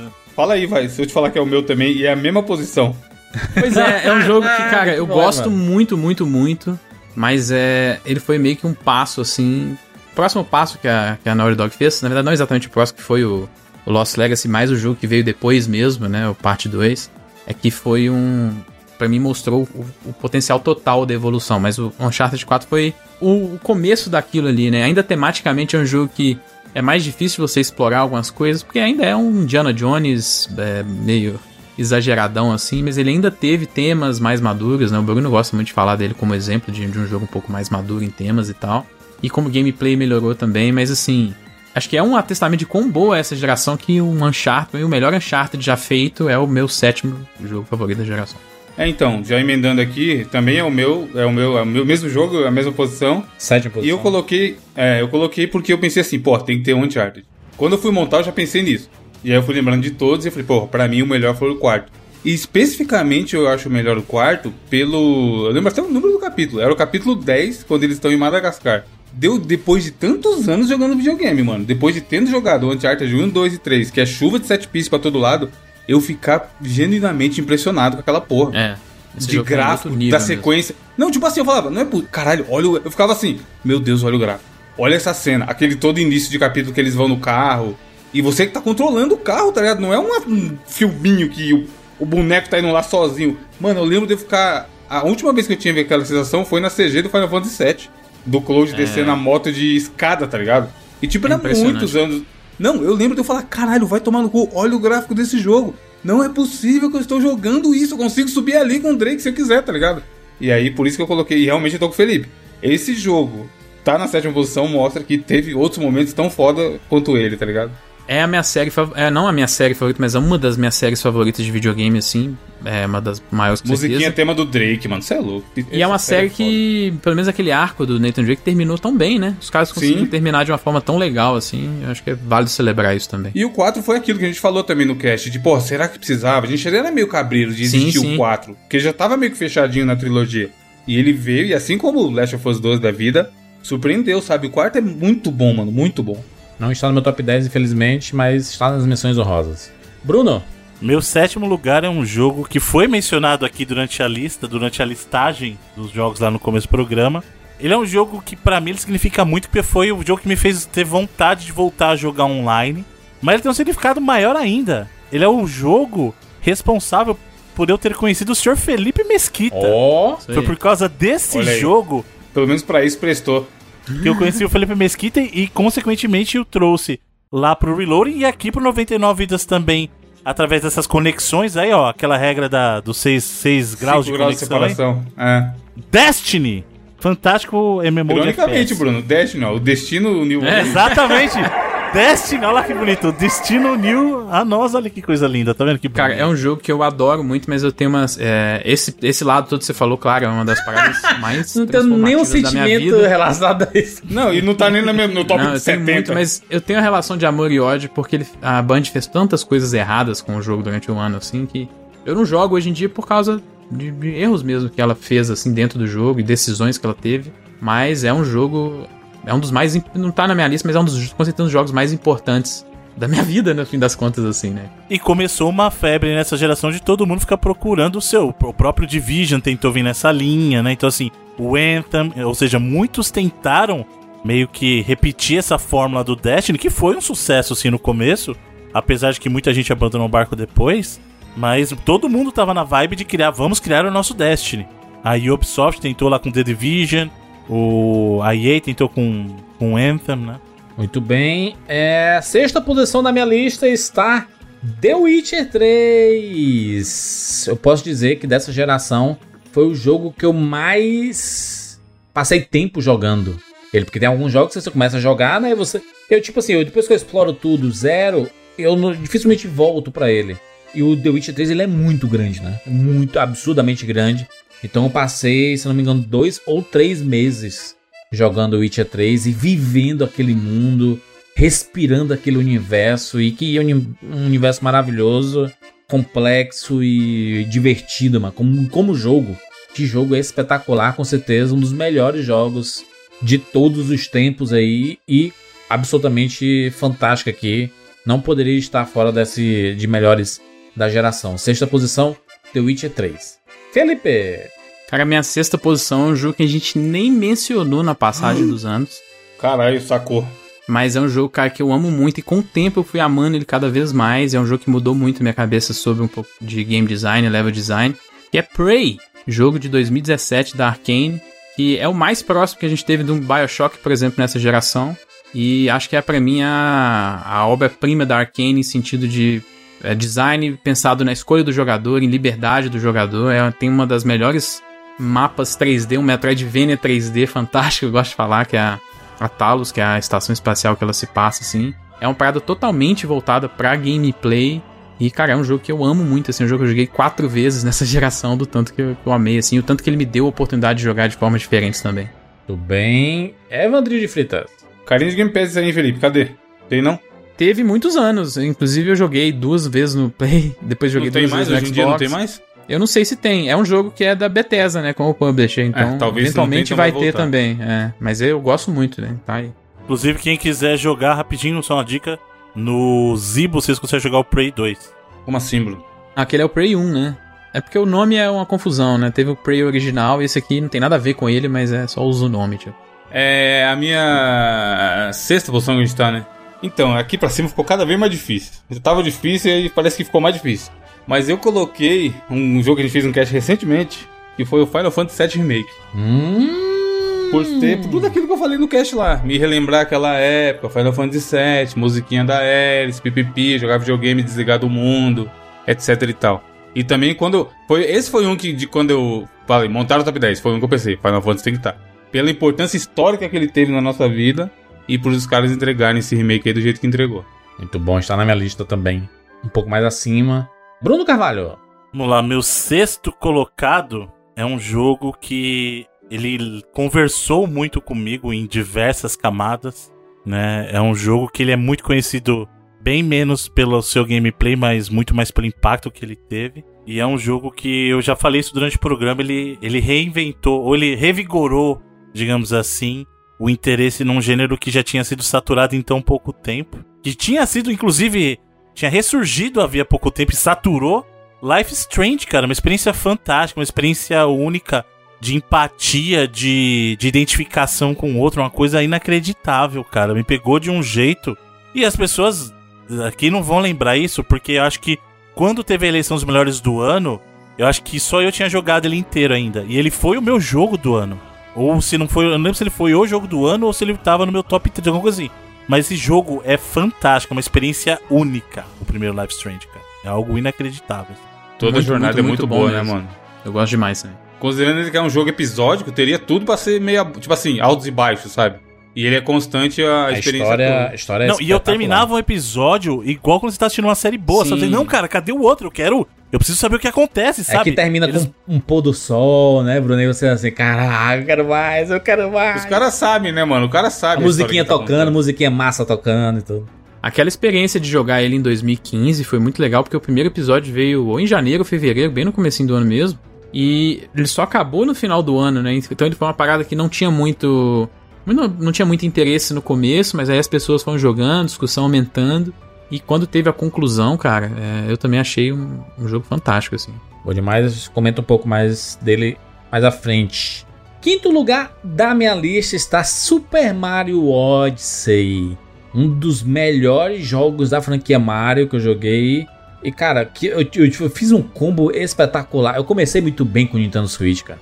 Eu comecei com Zelda e com Mario Odyssey. Que, que Não, o Switch começou bem, não foi você? Sim, não, mas, não, mas tem, tem gente que pode ter comprado o Switch e tem comprado um dos jogos apenas, entendeu? Não, eu mesmo, como eu peguei o Switch perto do lançamento, não tinha o Mario Odyssey ainda. Eu só peguei o Sim, Zelda eu também. e o Street Fighter, olha que, que arrependimento. Gastou dinheiro em mano. Brunei, Nossa, eita porra. que lixo, mano. Mario Odyssey é espetacular, cara. É um jogo feliz. Tem uma trilha sonora maravilhosa, trilha sonora cantada. Como como é bom ver música cantada em Mario, Bruno. Quando a gente fala, tem música é, né? cantada em, em batalha de RPG. E o momento que ela acontece no jogo é mágico. Caraca, também, né? mano, essa música é inesquecível, mano. É importante lembrar que eu, inclusive, era um dos caras que tava muito desconfiado do, Super Mario. Eu falei assim, mano, como que esse jogo vem na rabeira do Super Mario Galaxy, sabe, cara? É, é muita coisa pra você tentar suceder. E foi bem sucedido, cara. Foi muito bem sucedido, porque é um jogo divertidíssimo. Uma dica de pancatop é a gente fazer mais à frente, assim, as melhores músicas cantadas dos videogames, assim, porque aí, cara, é, essa música com certeza entraria. Inclusive, essa música tá no meu Pancatop, é uma das minhas favoritas aí. Essa música é boa demais. De mano. videogame. É o meu Mario 3D favorito. Cara, os mundos, mano, a complexidade dos mundos e, cara, o, o lado plataforma de cada mundo e você dependendo de estar em um mundo específico pra pegar uma parada que tá lá no primeiro mundo, cara. Cara, que, que negócio Não, e fantástico. a parada de ter. Você ficar feliz de ter um inimigo novo. É. Você não tem. Você não tem. Caralho, ele vai me né? matar. Vou É, testar aqui o chapéu, como é que vai ser? exato. Muito bom, cara, muito bom. Mario Odyssey é um dos melhores jogos da geração, não à toa está aqui, com certeza vai estar na lista de todo mundo aí. Ou não. Felipe, Com certeza vai estar... Essa frase é muito boa, né? Com certeza vai estar na lista... Ou não, com certeza. é não ter porque dúvida, né? na minha cabeça é com certeza, mas como eu não, não estou na cabeça de todo mundo, então é ou não, né? O meu quinto lugar, é isso, né? Sim. É God of War. Oh. Jogo de 2018 aí que mudou completamente a franquia. Era uma franquia que eu não ligava nem um pouco, não tinha a menor conexão. E, cara, hoje em dia é, por exemplo, a sequência aí é um dos jogos que eu mais quero ver, porque realmente essa direção nova, o foco é, na relação dos personagens, o gameplay é um bagulho fantástico, assim. É um jogo que é bem. Pegou isso de um lado, influência de outro lado e tal, mas eles construíram uma parada muito bem feita, né? A, a qualidade de, meio de praticamente todas as, as partes do jogo, assim, é algo, sabe, um nível muito elevado, assim, dentro dos videogames. E Então, outra coisa, né, Felipe? Conseguiu re- é, revigorar o interesse numa franquia que já estava bem desgastada também. Sim, sim. E conseguiu dar um, um outro nível de profundidade pra um personagem que ele era unidimensional, né? Que era o Kratos gritão.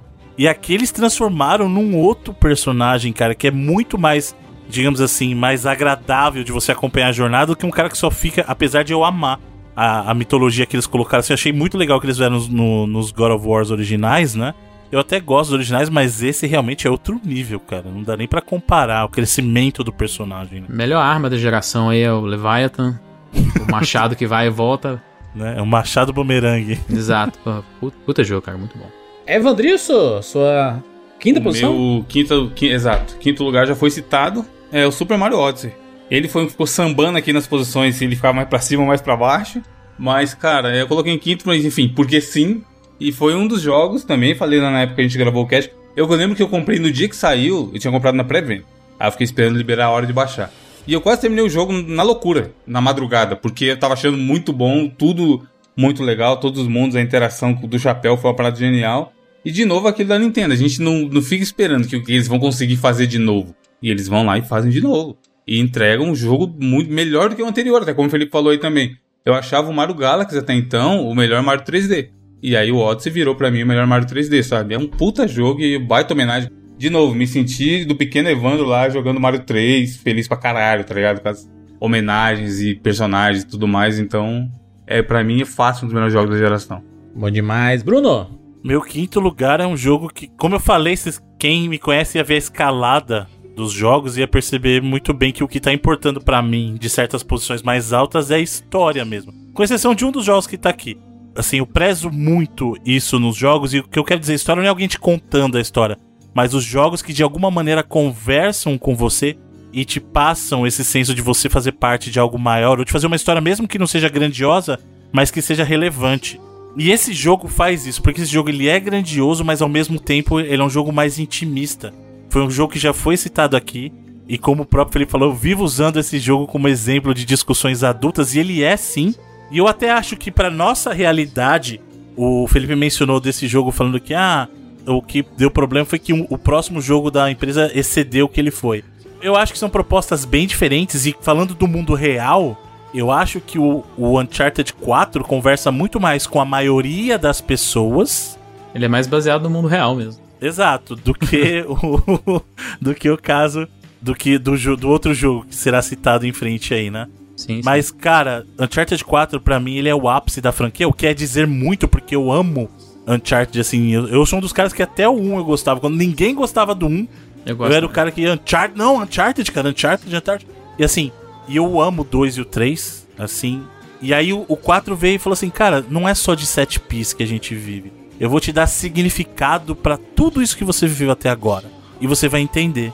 E, cara, ele fez eu me importar com o relacionamento do Drake, sabe? Tipo, cara, o que, que está o seu casamento? Como é que tá? Você tá colocando teu casamento em risco, cara, por causa disso, é mais uma aventura, não sei o quê. Então, esse jogo, ele conversa comigo de tantas maneiras, cara. É um jogo tão bonito. E isso que é legal. Ele é uma conclusão, até o momento, né? Tão bonita pra história que eles começaram lá em 2007. É um negócio fantástico, cara. Fantástico, assim. É, Uncharted 4 para mim é uma das experiências mais mágicas assim dos videogames também. Tem o gameplay que é legal, tem a parte gráfica que realmente na época era um show à parte, como o Evandro falou, mas para mim o que, o que sobra dessa experiência toda é justamente o amor e o respeito que eles trataram todos esses personagens que acompanharam a gente até então, sabe? Foi, foi muito bonito ver. Bom demais. Quarto lugar da minha lista. Começando a ficar difícil aqui, hein, gente? Muito difícil esse top. Mas vou colocar Life Strange, que foi comentado pelo Bruno aqui. Um jogo importantíssimo. Também foi um jogo que me fez olhar além do que eu já conhecia. Cara, o jogo já começa de forma maravilhosa quando você vê a Max saindo da sala e colocando fone de ouvido e você escutando a música. Inclusive, eu tatuei esta música, virou uma das músicas mais importantes da minha vida dos últimos anos. E. Cara, que, que, que jogo maravilhoso, que jogo. Que hoje em dia você joga e você vê que o gráfico ele não é lá essas coisas, mas pra você ver como a história é a mãe dos videogames também, sabe? Não tem jeito. Ela é a coisa mais importante dos videogames. Você pode ter o gráfico que for, mas, cara, maravilhoso. Life Strange tá marcado na minha pele e no meu coração aqui. Quarto lugar. Felipe. Cara, quarto lugar é um jogo que, com o tempo, ele foi só subindo e pode ser que passando mais tempo ele vai subir ainda mais.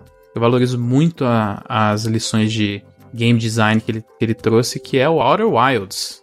Oh. Judas Iscariotes. quarto é foda. Caramba, eu falei que eu fiz um top 60 e ele é o quarto. É, mas tem três na frente dele, que eu não sabia que esses três aí. Tem, são jogos que eu gosto muito também. Mas, cara, o, o, o, ele pega o tema de exploração, sabe? Espacial, no caso aqui, mas o tema de exploração no geral, e o jeito que ele reflete naquela história fictícia que ele tá contando, e o jeito que ele reflete na nossa própria jornada de gameplay. E no final, os ensinamentos meio que sobre a própria vida, assim, que o jogo traz, que é uma parada que no começo, assim, você nem percebe que é por ali que ele tá indo, mas ele tem uma temática tão bonita sobre, sobre ciclos de vida mesmo. É um jogo incrível, como eu falei, é, um, é uma parada que desde que eu joguei, é um dos jogos que eu mais penso, assim, porque ele tem lições muito grandes de game design, de narrativa e de como que os videogames podem ser algo além em relação a outras mídias, né? Qual que é o grande diferencial dos videogames ele é um baita exemplo, assim, de, de como que para mim é a, é a, minha mídia favorita para você interagir mesmo. Então, fica aí o Outer Wilds em quarto. É, Vandro? O meu quarto lugar não é Outer Wilds, diferente de certas pessoas aí, certos cariotes, mas é um jogo tão bom quanto, porém não tão bom quanto, que é o Zeldinho do Switch, Bafo Selvagem. Oh, caraca, Coloquei tá ele baixo. acima do Mario. Baixíssimo. Tá, porra, não, o quarto lugar tá bom, cara. Tinha 15, a pré-lista, a pré os pré-convocados eram 15. Porque ele é um puta jogo, é o melhor Zelda de longe, eu acho. E, cara, eu coloquei ele acima do Mario, porque o Mario pra mim é diversão. E Zelda é assim, no mesmo esquema do Nintendo lá. Você fala, não vai, não é possível que vai ter outro Zelda tão bom, cara. Sabendo que sempre Zelda vai ser bom, mas eu sempre vou jogar achando que não vai ser tão bom. E eu contei isso lá em alguma abertura quando eu comprei o Switch, que o Rodrigo me prestou o Switch dele. Uma semana, sei lá, ele ia vir pra São Paulo, ia voltar na outra, ia voltar a cada 15 dias, eu não sei. E tinha o Zelda. Aí eu joguei e, tipo, uma hora depois eu falei, tenho que ver quanto tem na minha conta pra ver se eu consigo comprar um Switch também e comprar o Zelda. Em uma hora o jogo me convenceu a, a comprar o console, tá ligado? É muito, muito absurdo a, a ganância que eles tiveram de fazer um jogo tão grande. E eu admirei muito a liberdade de, foda-se, se vira aí. Se quiser tentar matar o chefe agora, você vai, sabe? E aprende com o mundo. É justamente um pouco de, do que o Felipe falou do Other Wilds aí, do porquê que eu acho o Other Wilds tão fora também. É isso, o Zelda tem essa parada de de soltar, sabe? Só brinca aí, tó, a sua ca... sandbox é, nunca foi levado tão a sério, sabe? O, o, lance de toma aí, link na sua caixa de areia nesse joguinho. E aí eu coloquei ele em quarto e já já eu explico por que ele tá em quarto. Tudo bom, Bruno? Vamos lá, meu quarto colocado. Esse jogo, ele tem um significado para mim assim de desafio, no sentido que eu estava muito desconfiado do jogo. Eu estava desafiando o jogo e o jogo falou assim: "Não, cara, não adianta. Eu vou provar que você você tá errado em desconfiar de mim. Para mim é a melhor nova IP que surgiu nessa geração, de um estúdio que eu não esperaria algo assim, porque eu até falei aqui no começo do programa, ele trouxe um jogo de uma franquia que eu gostava, mas o dessa geração me decepcionou. E aí ele falou assim: "Ah, é? Então olha aqui o que, que a gente sabe fazer." Que é o Horizon Zero, o Horizon Zero Dawn, cara. Que para mim aí foi a melhor nova IP que surgiu nessa geração. É um jogo fantástico, temática. Eu, eu, assim, eu sou um cara que ama ficção científica. Então, quando eu fui vendo o jogo se desenrolar, eu falei assim, mano, eles não vão conseguir explicar isso de uma maneira que funcione, cara. Como é que o ser humano voltou a esse estado primitivo e ao mesmo tempo a gente tem dinossauros robôs? O looping de gameplay desse jogo é gostosíssimo, cara. Você preparar a armadilha e tudo flui de uma maneira tão tão linda, cara, que é, quando você atinge aquele estágio que a gente chama no, no game design de flow, quando o jogador tá no flow, que você, você tá tão confortável com as mecânicas do jogo que você, você simplesmente vai, as coisas acontecem naturalmente. E nesse jogo, quando você tá nesse ponto de setar a armadilha, troca a flecha, trocou um prototipo, acerta o inimigo, pega uma parte do inimigo pra usar contra ele mesmo, sabe? Até aí o gameplay já tinha me ganhado, mas eu ainda tinha coisa da história, mano, como que eles vão explicar isso? E na hora que começou a explicar, cara, Falei, filhos da mãe. Não é que os caras conseguiram justificar mesmo, então não tem jeito, cara. Pode parecer até uma posição baixa pro tanto que eu gosto desse jogo, mas é porque realmente é, os, os, jogos que estão acima eles estão num outro nível assim. Mas, cara, para mim, disparado, a melhor nova IP dessa geração é Horizon Zero Dawn, cara. Em termos da riqueza do mundo que eles criaram, em termos do gameplay, tudo. Eu também acho. Não tá no meu top 10, assim. Sem brincadeira, é o jogo que ficou em 11, assim. É, também não tá no meu top, mas isso que o Bruno falou é não muito tá no meu top também. Eu fiquei entre, ali entre ele e o Rocket League no final, porque eu gosto muito, muito, muito do gameplay desse jogo também, assim. É, fazer top de ano já é doído, imagina a geração. Nossa, muito difícil. Mas, mas isso que o Bruno falou de quando você entra nesse flow de tudo que você pensar no jogo, você entendeu qual é que é do gameplay, e você tenta fazer algo e você conhece, consegue, é muito satisfatório, mano. Tipo, é, é, o Felipe falar do game design, sabe? Ó, isso os caras conseguiram entregar. É isso. É, é sobre isso. Você conseguir fazer exatamente o que você pensou e se der errado, você não fica puto e frustrado. Você entende por que, que deu errado. Esse jogo é, é foda mesmo. O mais impressionante pra mim é o quanto que eles conseguiram acertar de primeira num jogo desse. É o que o Bruno tá falando uhum. de ser uhum. uma nova IP, né? E um gênero que eles não estavam familiarizados. Nunca tinham mexido, né? E essa, inclusive a parada da história eu acho que é o maior desafio próximo que é muito difícil seguir essa história de forma tão interessante igual a primeira foi. Porque é, é um, é um, trabalho fantástico. Eu tenho probleminhas assim com algumas formas com que eles trabalham o mundo aberto. Foi tipo as razões que eu achei para criticar o jogo, porque tava difícil fazer um top dessa. Mas, cara, eu concordo com o Bruno que é a, é a minha nova IP favorita também dessa geração que passou aí. É um jogo gostoso, né? Um jogo gostoso demais de jogar. Horizon Dawn é realmente um absurdo. Não tá no meu top 10, mas tá ali no, no, no comecinho, depois do top 10 ali. E tá nas minhas, minhas menções honrosas também. Terceiro lugar na minha lista está Final Fantasy VII Remake. Esse jogo é espetacular.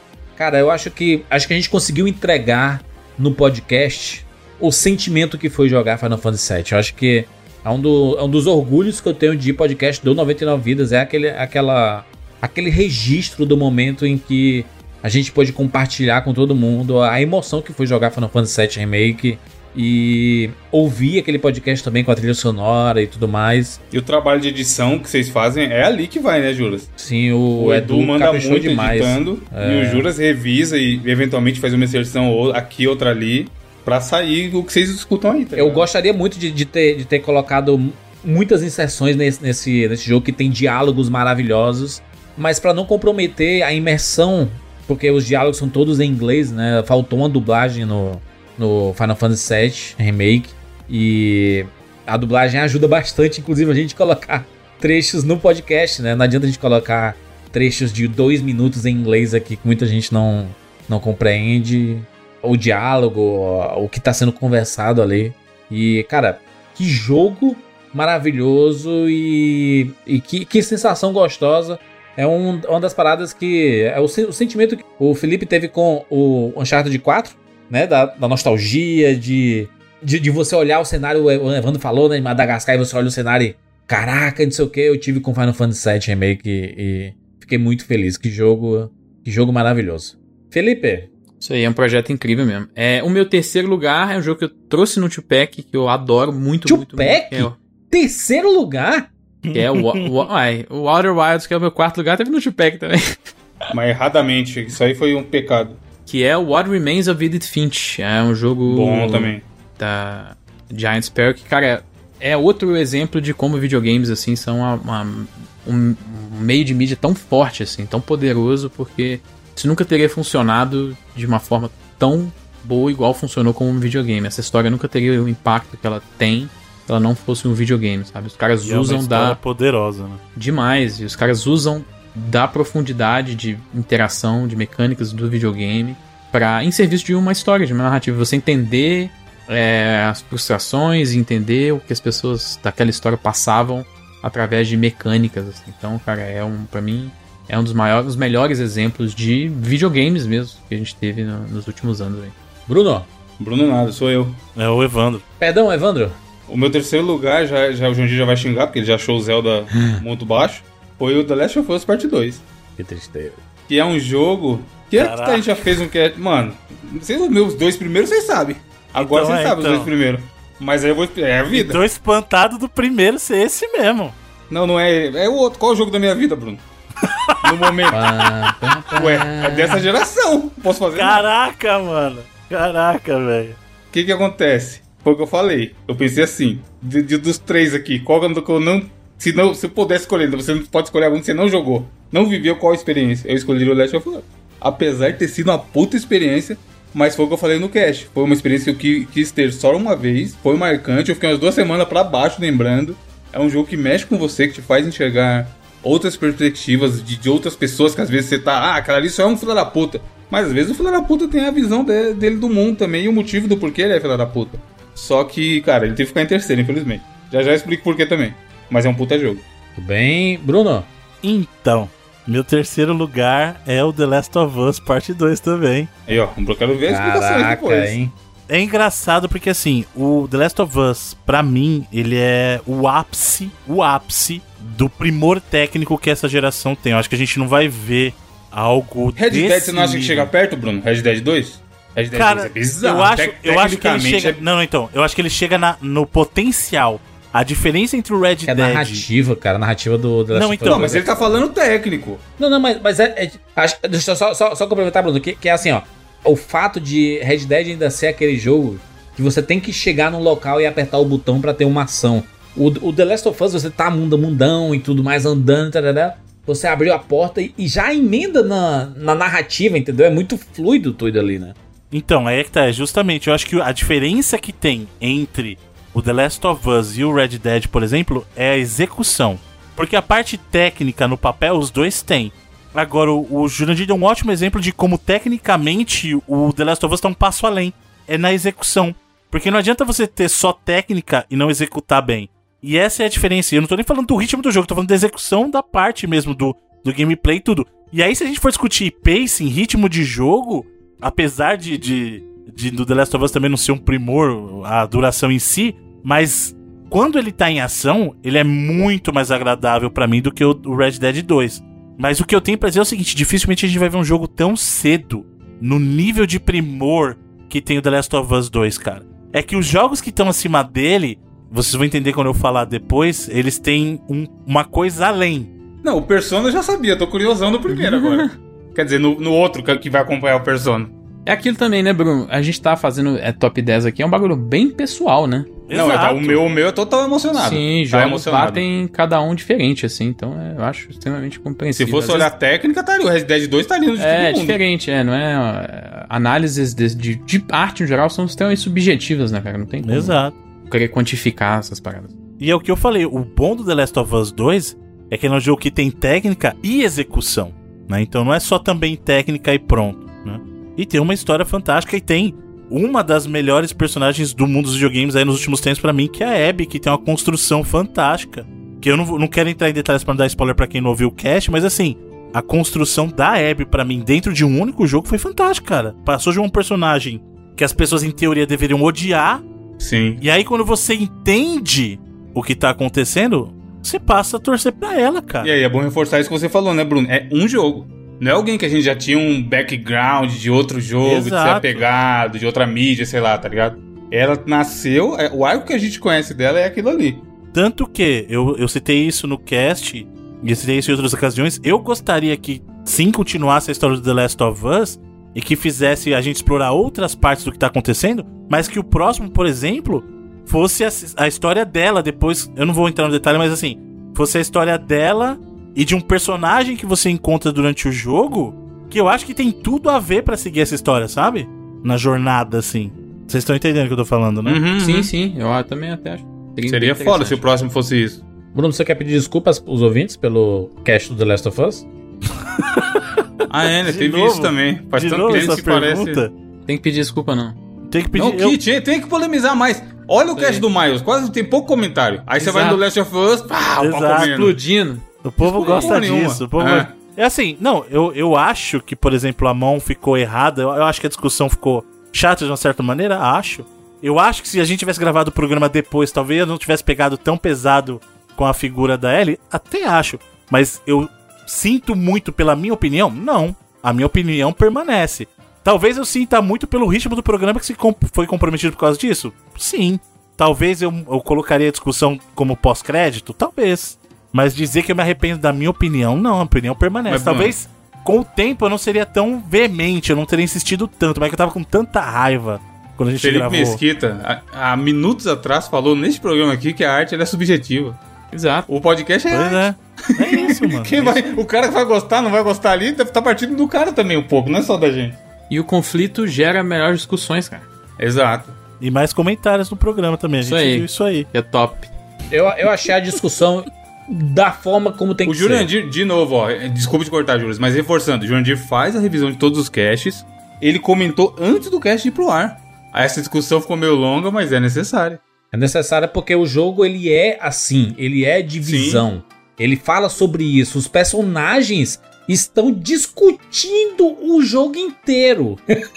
Com- Questionando, né? podcast- Questionando por que que faz isso, aquilo. Como que um po- e fala exatamente sobre essas escolhas, sobre sobre princípios, sobre quem você é. O jogo é sobre isso, cara. Se a gente não tivesse uma discussão assim, talvez não não, não tivesse a altura do jogo.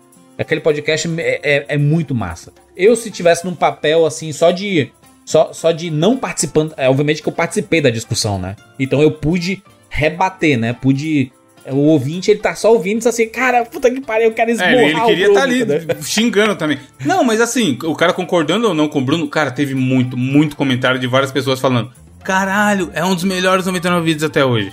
É o melhor podcast brasileiro sobre Last of Us 2 que fizeram. E, um, e, tipo, é um jogo que quase todo mundo já fez podcast, sabe?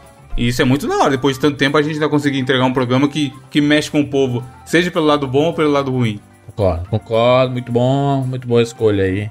Em segundo lugar na minha lista está The Legend of Zelda Breath of the Wild, que é, cara, uma obra de arte, é o melhor Zelda já feito na história. Que jogo lindo! Cara, esse, esse você olha e você fala assim: obrigado, Nintendo, obrigado. Você entregou uma obra de arte aqui, porque ele é, é um mundão aberto, como é gostoso andar por aquele mundo. A história eu acho excelente. A, a diversidade de possibilidade de fazer várias coisas em termos de plataforma. Cara, maravilhoso. A gente tem um podcast também sobre Breath of the Wild, que é um, um jogo maravilhoso. O 2 vai ter, vai ter que suar muito para chegar perto do que é o Breath of the Wild. Que coisa maravilhosa. Segundo lugar na minha lista. Felipe Mesquita. Cara, meu segundo lugar é um jogo construído igual um relógio suíço, né? Que a galera gosta de falar. Todas as peças nos lugares perfeitos. O jogo com um flow perfeito, afinado pra dar uma experiência incrível pro jogador, que é Inside, que é um jogo pra mim que, Que Ô, louco. na simplicidade dele, é um jogo um dos jogos mais inteligentes, um jogo sem Segundo. Palavras, Menos consegue é mais, Felipe. Menos é contar mais. tanto. Segunda geração. Nesse caso aqui, é um dos melhores exemplos, cara. É um jogo que, sem palavras, consegue criar tantas questões na cabeça de um jogador, sabe? Segunda Consegue. É, pra mim é, ué. não tem politicagem, não, filho. Entendi, eu gosto. entendi. E, cara, sinceramente, é um dos jogos que eu joguei várias vezes e é um dos jogos, melhores jogos que eu joguei na vida, assim. Porque, pra mim, também é um baita exemplo de. não Eu acho que não existe jogo perfeito, ele, ele também não é um desses casos, mas e- na execução ele é um dos jogos mais perfeitos que eu já vi, assim. Porque a forma com que ele foi Tetris, Tetris é né? perfeito. É, talvez, é, talvez seja um, ele, né? Mas é, na execução do Inside é uma parada que poucos jogos conseguem fazer algo tão encaixado assim. E, cara, foi uma das experiências que mais me fez pensar sobre jogos também nessa geração. Muito bem. Evandro de Freitas, segundo lugar. E o Felipe acabou de falar que não existe jogo perfeito. É porque ele não jogou o quê? O jogo que todo jogo que alguém me indicava, ou eu lia, ou eu jogava, ou eu via na lista, eu falava: Muito legal esse jogo aí que você tá falando, mas ele não é Other Wilds. Porque, cara, ele só não é o meu primeiro lugar, que o meu primeiro lugar neste momento do vi- 2021 é o jogo da minha vida. Que vocês já sabem qual que é. Lembrando que o jogo da minha vida durante muito tempo foi Portal. A série Portal, mas tendendo Hoje pro Portal tá 2. esquecida. Hoje, infelizmente, o Overwatch chegou aí. Uso, Passou. o- jogo aqui na mesa a carta da tatuagem, que, porque justifica ele ser no meu primeiro lugar. Mas o Overwatch foi um bagulho que, sem brincadeira, o- eu pensei, como eu falei, duas, três semanas em, em Last of Us, pensei. O Overwatch, depois que eu terminei, depois que eu engrenei mesmo, e falei, caralho, entendi qual que é desse jogo, estou maluco por ele. Foram meses pensando nesse jogo. Até hoje, ou na época lá, depois do Stardew Valley, pós-pandemia, pós-pandemia não, que a pandemia ainda tá aí, mas tipo assim, junho e julho, que foi quando eu terminei o Wilds. Era todo santo dia, mano. Eu ia dormir ouvindo a trilha sonora dessa porra. E pensando e pensando e falando, caralho, as pessoas têm que jogar. É muito absurdo. Porque normalmente um jogo tem, sei lá, dois, três momentos que eu acho muito fodas. Quando o jogo é muito, muito bom. Last of Us, por exemplo. Ou Madagascar do Uncharted 4 que eu citei e tudo mais. O Overwatch, que eu jogo quase todo dia e é online, e jogo online é loucura, você não sabe. Pode ter um momento foda a qualquer momento, pode acontecer alguma coisa.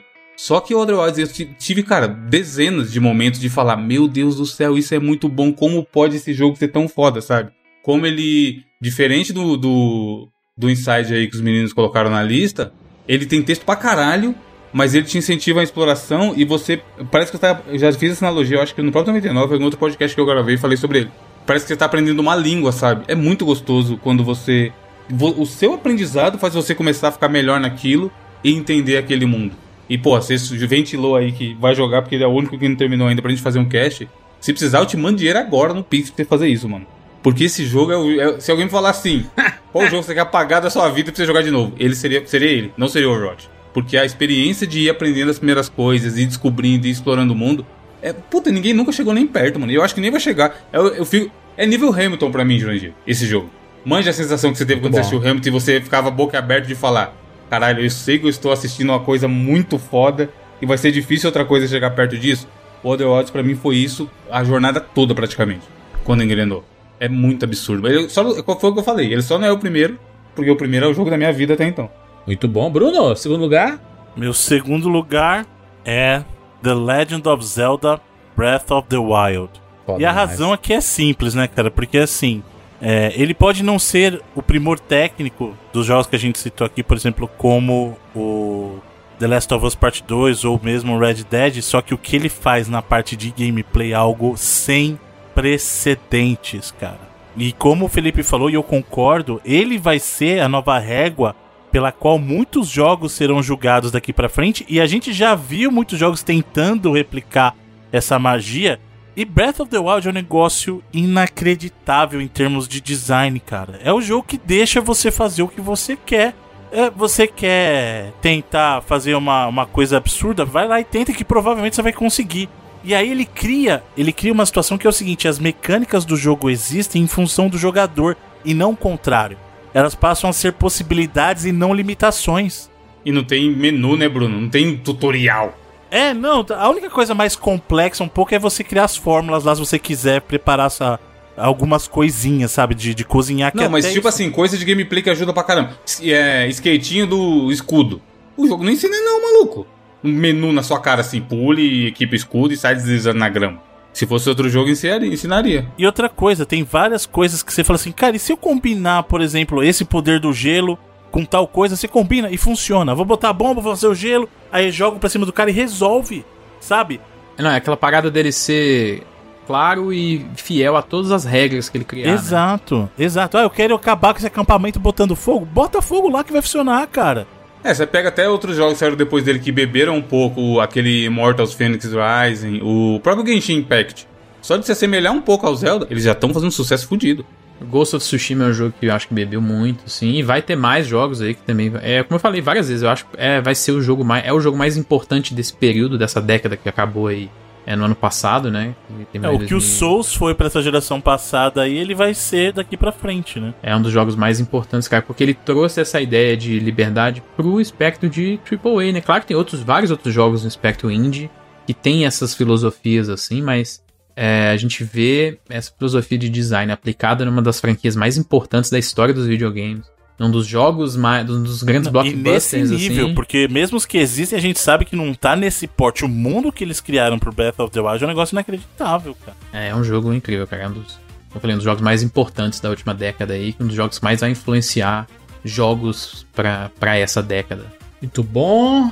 Em primeiro lugar na minha lista está The Last of Us Parte 2. Fica chato, repetitivo falar, mas não tenho culpa. Não tenho culpa. Jogo que trouxe a maior experiência que eu tive Não, em você tem que falar assim, ó. Tem, tem culpa eu?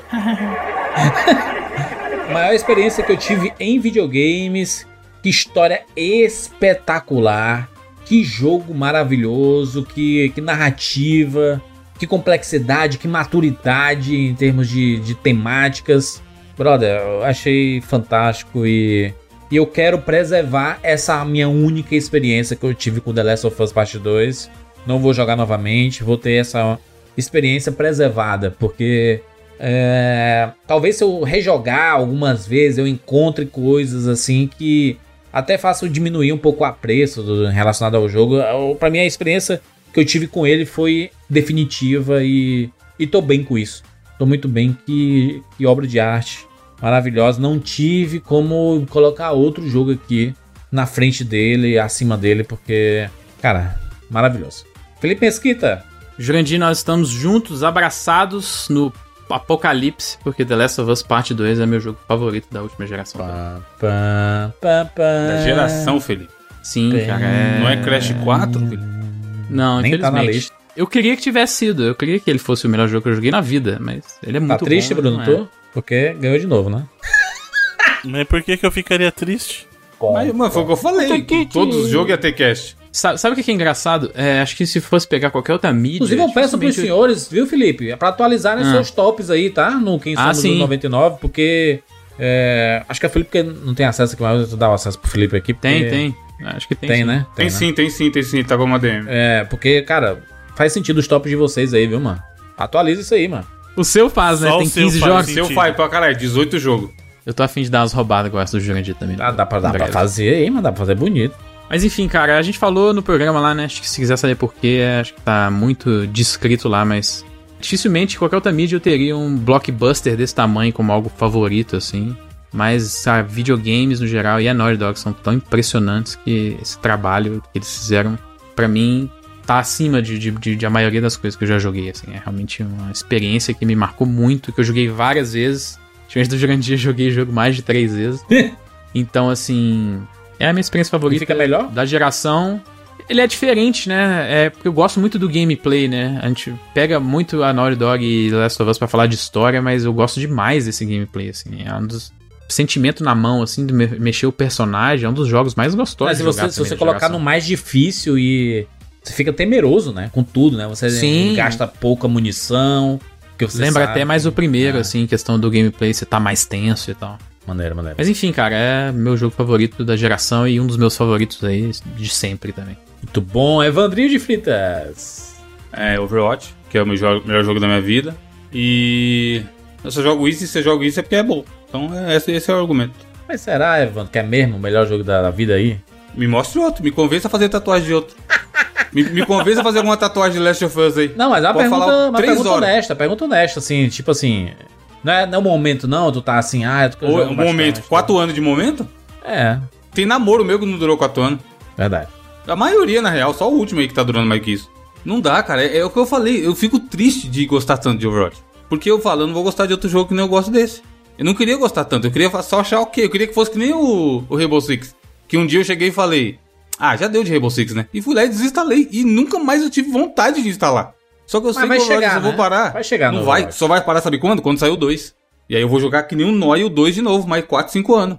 E se o 2 não for tão bom quanto o primeiro é tu? Ih, rapaz, um era, um era melhor. ter os mesmos bonecos.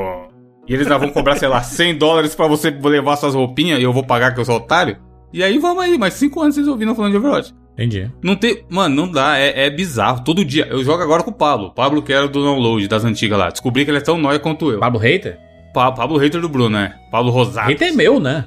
Seu não, ele é ok com você, ele não gosta do Ah, Bruno. é? Eu Ah, é? falo que o Bruno caga muita regra. Pau no cu do Bruno, então. Ele, ele fala de game antigo também, o cara. Ele tem um podcast dele lá que fala de história de videogame. E aí eu descobri que ele Ah, joga pra então caralho. É inveja. Sacanagem. Não, aí, aí é você que tá falando. Mas eu falei pra ele, não, pô, o Bruno manja, que o Bruno é. O cara que não conhece o Bruno, a gente já falou disso no cast. O cara que não conhece o Bruno pode achar o Bruno arrogante. Pela quantidade de conhecimento que ele tem.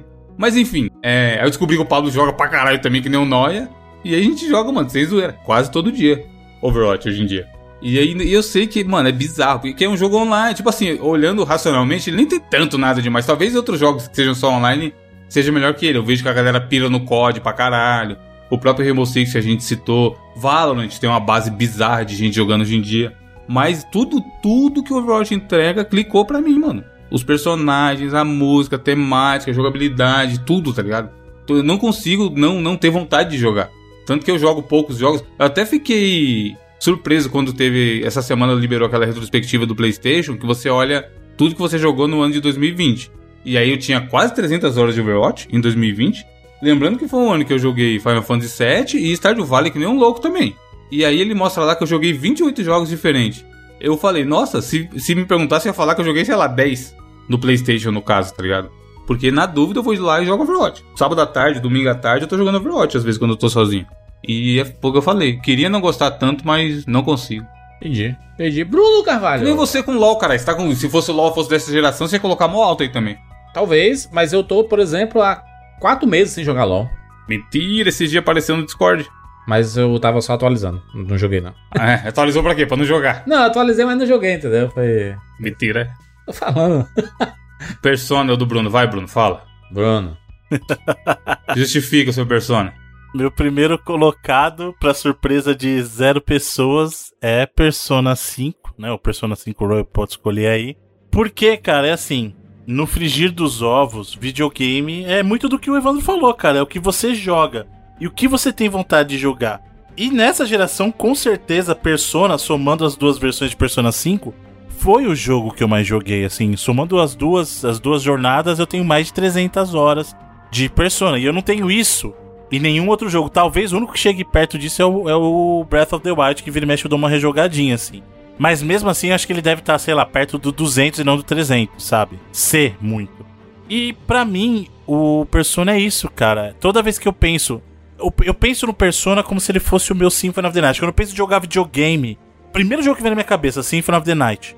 Segundo jogo que vem na minha cabeça, Shadow of the Colossus. Quando eu quero jogar alguma coisa dessa geração, primeira coisa que vem na minha cabeça, eu vou jogar mais um pouquinho de de Persona, sabe?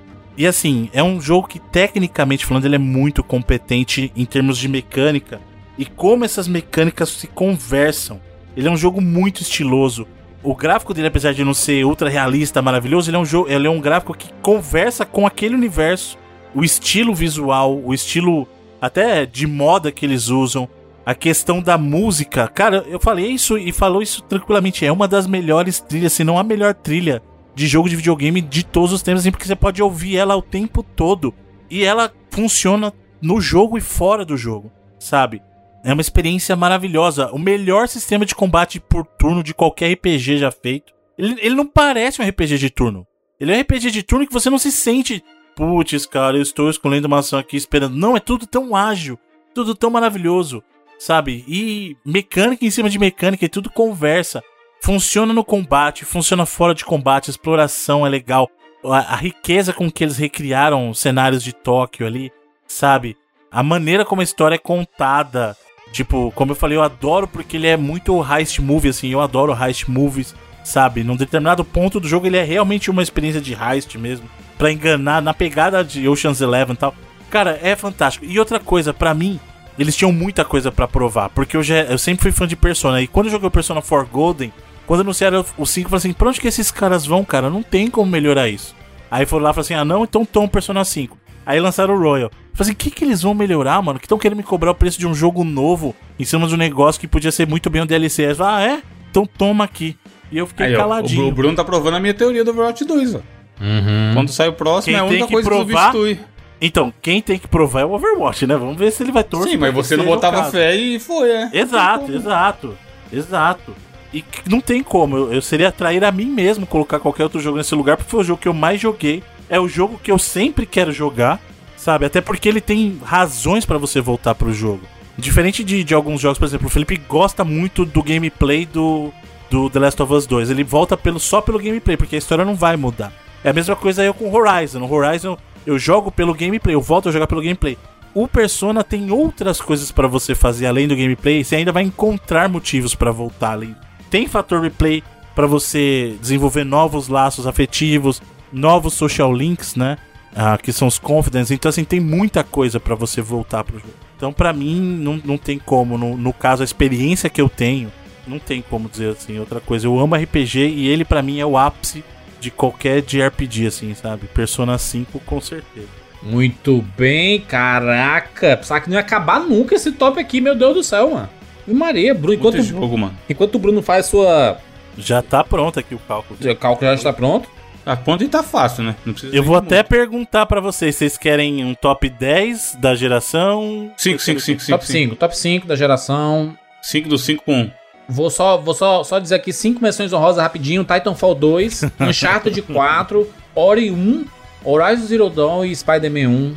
É, minhas cinco menções honrosas aí de jogos Teve que um jogo que ficou de fora pra mim que doeu muito, que foi o Dead Cells, que é excelente. E eu, eu queria fazer uma menção rosa pro Master Chief Collection que eu falei lá na hora que quem gosta de, de Halo aí, apesar de não ser um jogo novo, mas é uma coletânea de vários jogos Halo aí, pra quem gosta da franquia ou mesmo pra quem quer conhecer, vale muito a pena. Tá no Game Pass. Só falar rapidão que também já mencionei ali Horizon, Celeste e The Witcher 3 nas menções honrosas. Os outros dois aí que eu deixaria são o Hitman e o The Last Guardian, que é um jogo que pouco se fala, mas é um jogo emocionante pra caramba também. Muito bom. Muito bom. Tem alguma menção rosa, Vano? Não, né? Vocês falaram todos, não? Todos que estavam na minha pré-seleção, pré-convocados, vocês já falaram aí. Celeste, Hollow Knight e tal. Bom demais. Bruno! Top 5 da geração. Começando na quinta posição.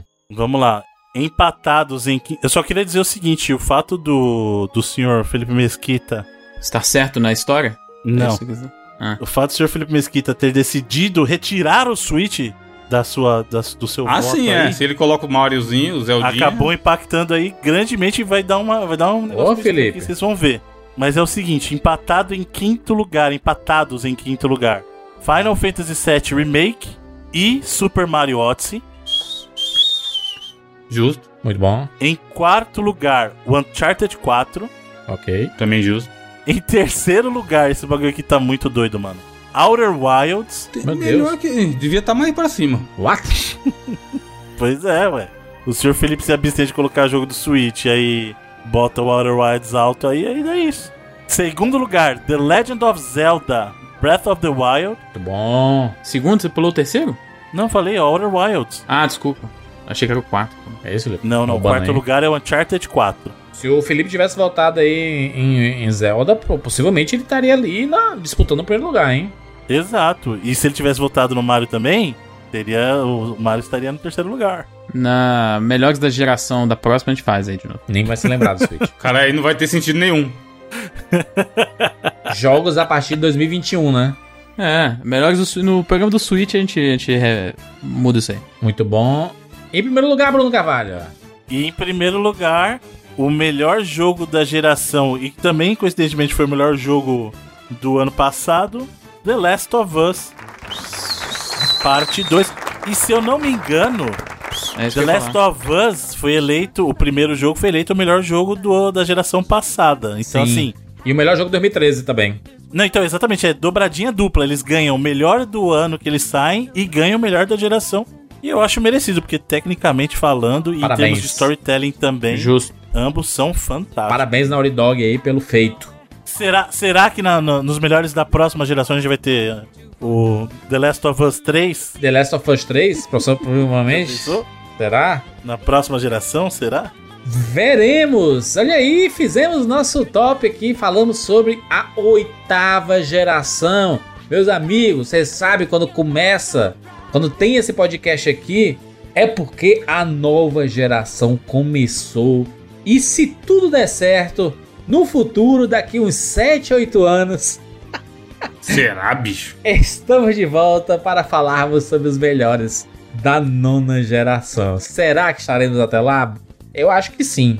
O projeto tem vida longa aí. Eu acho que do- 15 aninhos é uma hora boa pra parar. 15 anos? 15 anos de, de 99? Parar no auge. É, pô. Completamos 11, inclusive. Não, Recentemente. quatro aninhos. Mas quatro aninhos, vacina vindo aí, viajar pra caralho. Eu tava pensando nisso esses dias, eu acho que a gente Aí, tem ó. que definir. Tem que, Dois não tem que votos já, definir. Bruno. 99. Então, tem que definir o final do programa, só que a gente vai ter que fazer o último programa, tem que ser o melhor jogo de todos os tempos, porque vai ser a última vez que a gente vai gravar. The Last of Us Part Entendeu? 2. É, já fosse três. Eu, eu, eu acredito que o 99 Vidas ele deveria acabar no programa 999. Tá, porra, é muito tempo. Caraca. Mais 10 anos. É, né? é 20 anos, é, de daqui, a pouco, daqui, daqui a pouco a gente faz dois por semana e tudo. Quantos bônus aí dá? Não, não. Tem que ser dois por semana. Mas a gente consegue um patrocinador aí. Você sabe que não tem um patrocinador bom, ele banca, mano. Projeto 99 vidas rumo a 999, Não, mas nesse ritmo, faz a conta aí, ó. É 50 por ano, 52. a gente tá no 400 e pouco já. 450 caminhando saiu. Caminhando é. pro 500, vai. São mais... Não, caminhando nove 500 anos. não, caralho. É mais um ano. Então, mais 9 anos a gente tem que fazer. Tá nem fudendo. Tá, mano. Tá, Ivano. Nove anos aí é- não é nada. Antes Tudo dos dá. 50. Meu Deus, mano. Tá suave. bom dia. Conflitei um ovo hoje. Tem nada, tem nada. Jurandir contando, tá ligado? Vocês veem aí, vocês veem o Jovem Nerd Azagal aí com quase 50 anos fazendo podcast aí, mano. A gente vai tá longe ainda. tá? Não, mas de 70 é outra coisa, caralho. Não, mano. Mas são 10 anos, daqui 10 anos, mano. Oi, gente, coloquei azeite na frigideira. Bom dia. Dá bom, mano. Dá bom. Acho que o podcast 999 é, é, é bom, é bom de encerrar. Não, aí vai no mil logo pra ser redondo, caralho. Não, mano. Aí o mil. Não, a graça é essa, pô. É não Toque ser- pesado. tipo, depois você faz zero contador, aí já era. Vai vir, o, vai vir o ouvinte contar a história do neto dele que escuta o 99. Aí top demais. E se a gente tiver filhos daqui pra lá, hein? Os filhos podem vir, mano. Aí eles assumem. Eles continuam. Eu que vou ser o velho, né? E aí. Fica o Felipe e três É, o crianças. Felipe é o velho. Vai chegar o Três momento que a gente, vai, vai chegar o momento que a gente vai fazer um podcast do Dia das Crianças com os filhos. Tio Felipe. Tio Felipe comentando Fortnite. A gente sabe que nesses dez- nos, nos próximos 10 anos a gente vai fazer remakes de vários podcasts e tudo mais. Que nem o mundo dos videogames, mano. Os videogames vivem disso, mano. De é, fazer remake de jogo de alguns anos atrás e dar novas releituras e tudo. É isso, mano. Tem que fazer remake do cast do Mario World. Chamar o coelho no Japão. Já tô fazendo essa campanha aí já. Aí vamos chamar o Coelho. É, tem, tem, tem vários remakes que vamos fazer aqui. Legal, legal, encerramento de geração, né? É legal, o novo ciclo começando aí. Nova geração começando. A gente fica muito feliz porque a gente tá acompanhando a história dos videogames. A gente tem no 99 vezes um registro da história dos videogames. É bacana, cara. É bem legal. Cara, a gente tem um arquivo muito foda. É muito massa a gente poder registrar a história dos videogames em podcast. A nossa série História dos Videogames tem tanta preciosidade maravilhosa. A gente vai continuar porque o mundo dos games não para, né? O mundo dos games não para e a gente continua falando sobre tudo isso porque a gente ama jogar videogame. Apesar do Bruno não estar mais amando, tem a nostalgia, né, Bruno? Tem a nostalgia do. Não, o Bruno tem o persona dele aí, cara. Antigamente. Não, eu gosto de jogar videogame, mano. Eu gosto. cara. A parada é essa nova geração dá um gás, né, Bruno? É, tomara, tomara, pô. Lançar um Persona 6 pra segurar o Bruno mais uns anos. Aí sim. Muito Persona bom. 6 exclusivo do Play 5. Aí o Bruno passa o cartão que nem vê. Não, aí nem. Jovens, deixe seu comentário aqui no 99vidas.com.br. Queremos saber a sua opinião de qual é o top 5 da geração. Ah, não sei quais jogos foram lançados, só colocar lá. 2014 pra cá, tá? 2014 Games, bota no Google Live, você vê lá os jogos. 2015, 2016. Não, escuta 99 vidas, pô. Ano a ano desde 2013. Aí, ó. Tá aí, tem, tem uma, uma Escuta lista. e comenta. Fiscaliza. Tem uma lista pra mandar aí, pra ouvir. Temos um conteúdo maravilhoso aí. Acho que da- dessa geração, da oitava geração, a gente pode dizer que cobrimos tudo de importante dessa geração. Tem podcast de tudo. E ficamos bem felizes aí Prometemos entregar para essa nona geração também e muito mais, né? Porque a gente tá falando mais de jogos recentes, né? Então tá suave demais, bom demais. É isso, nos encontramos na próxima semana. Tchau.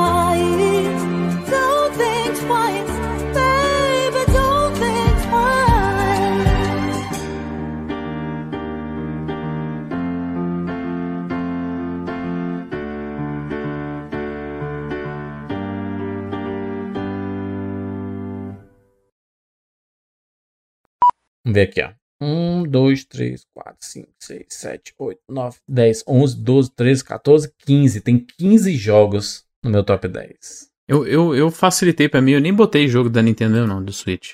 Tô ignorando. Não, aí não, caralho. Ah, eu não tô, eu tô fiscalizando de ninguém, tô fiscalizando o meu.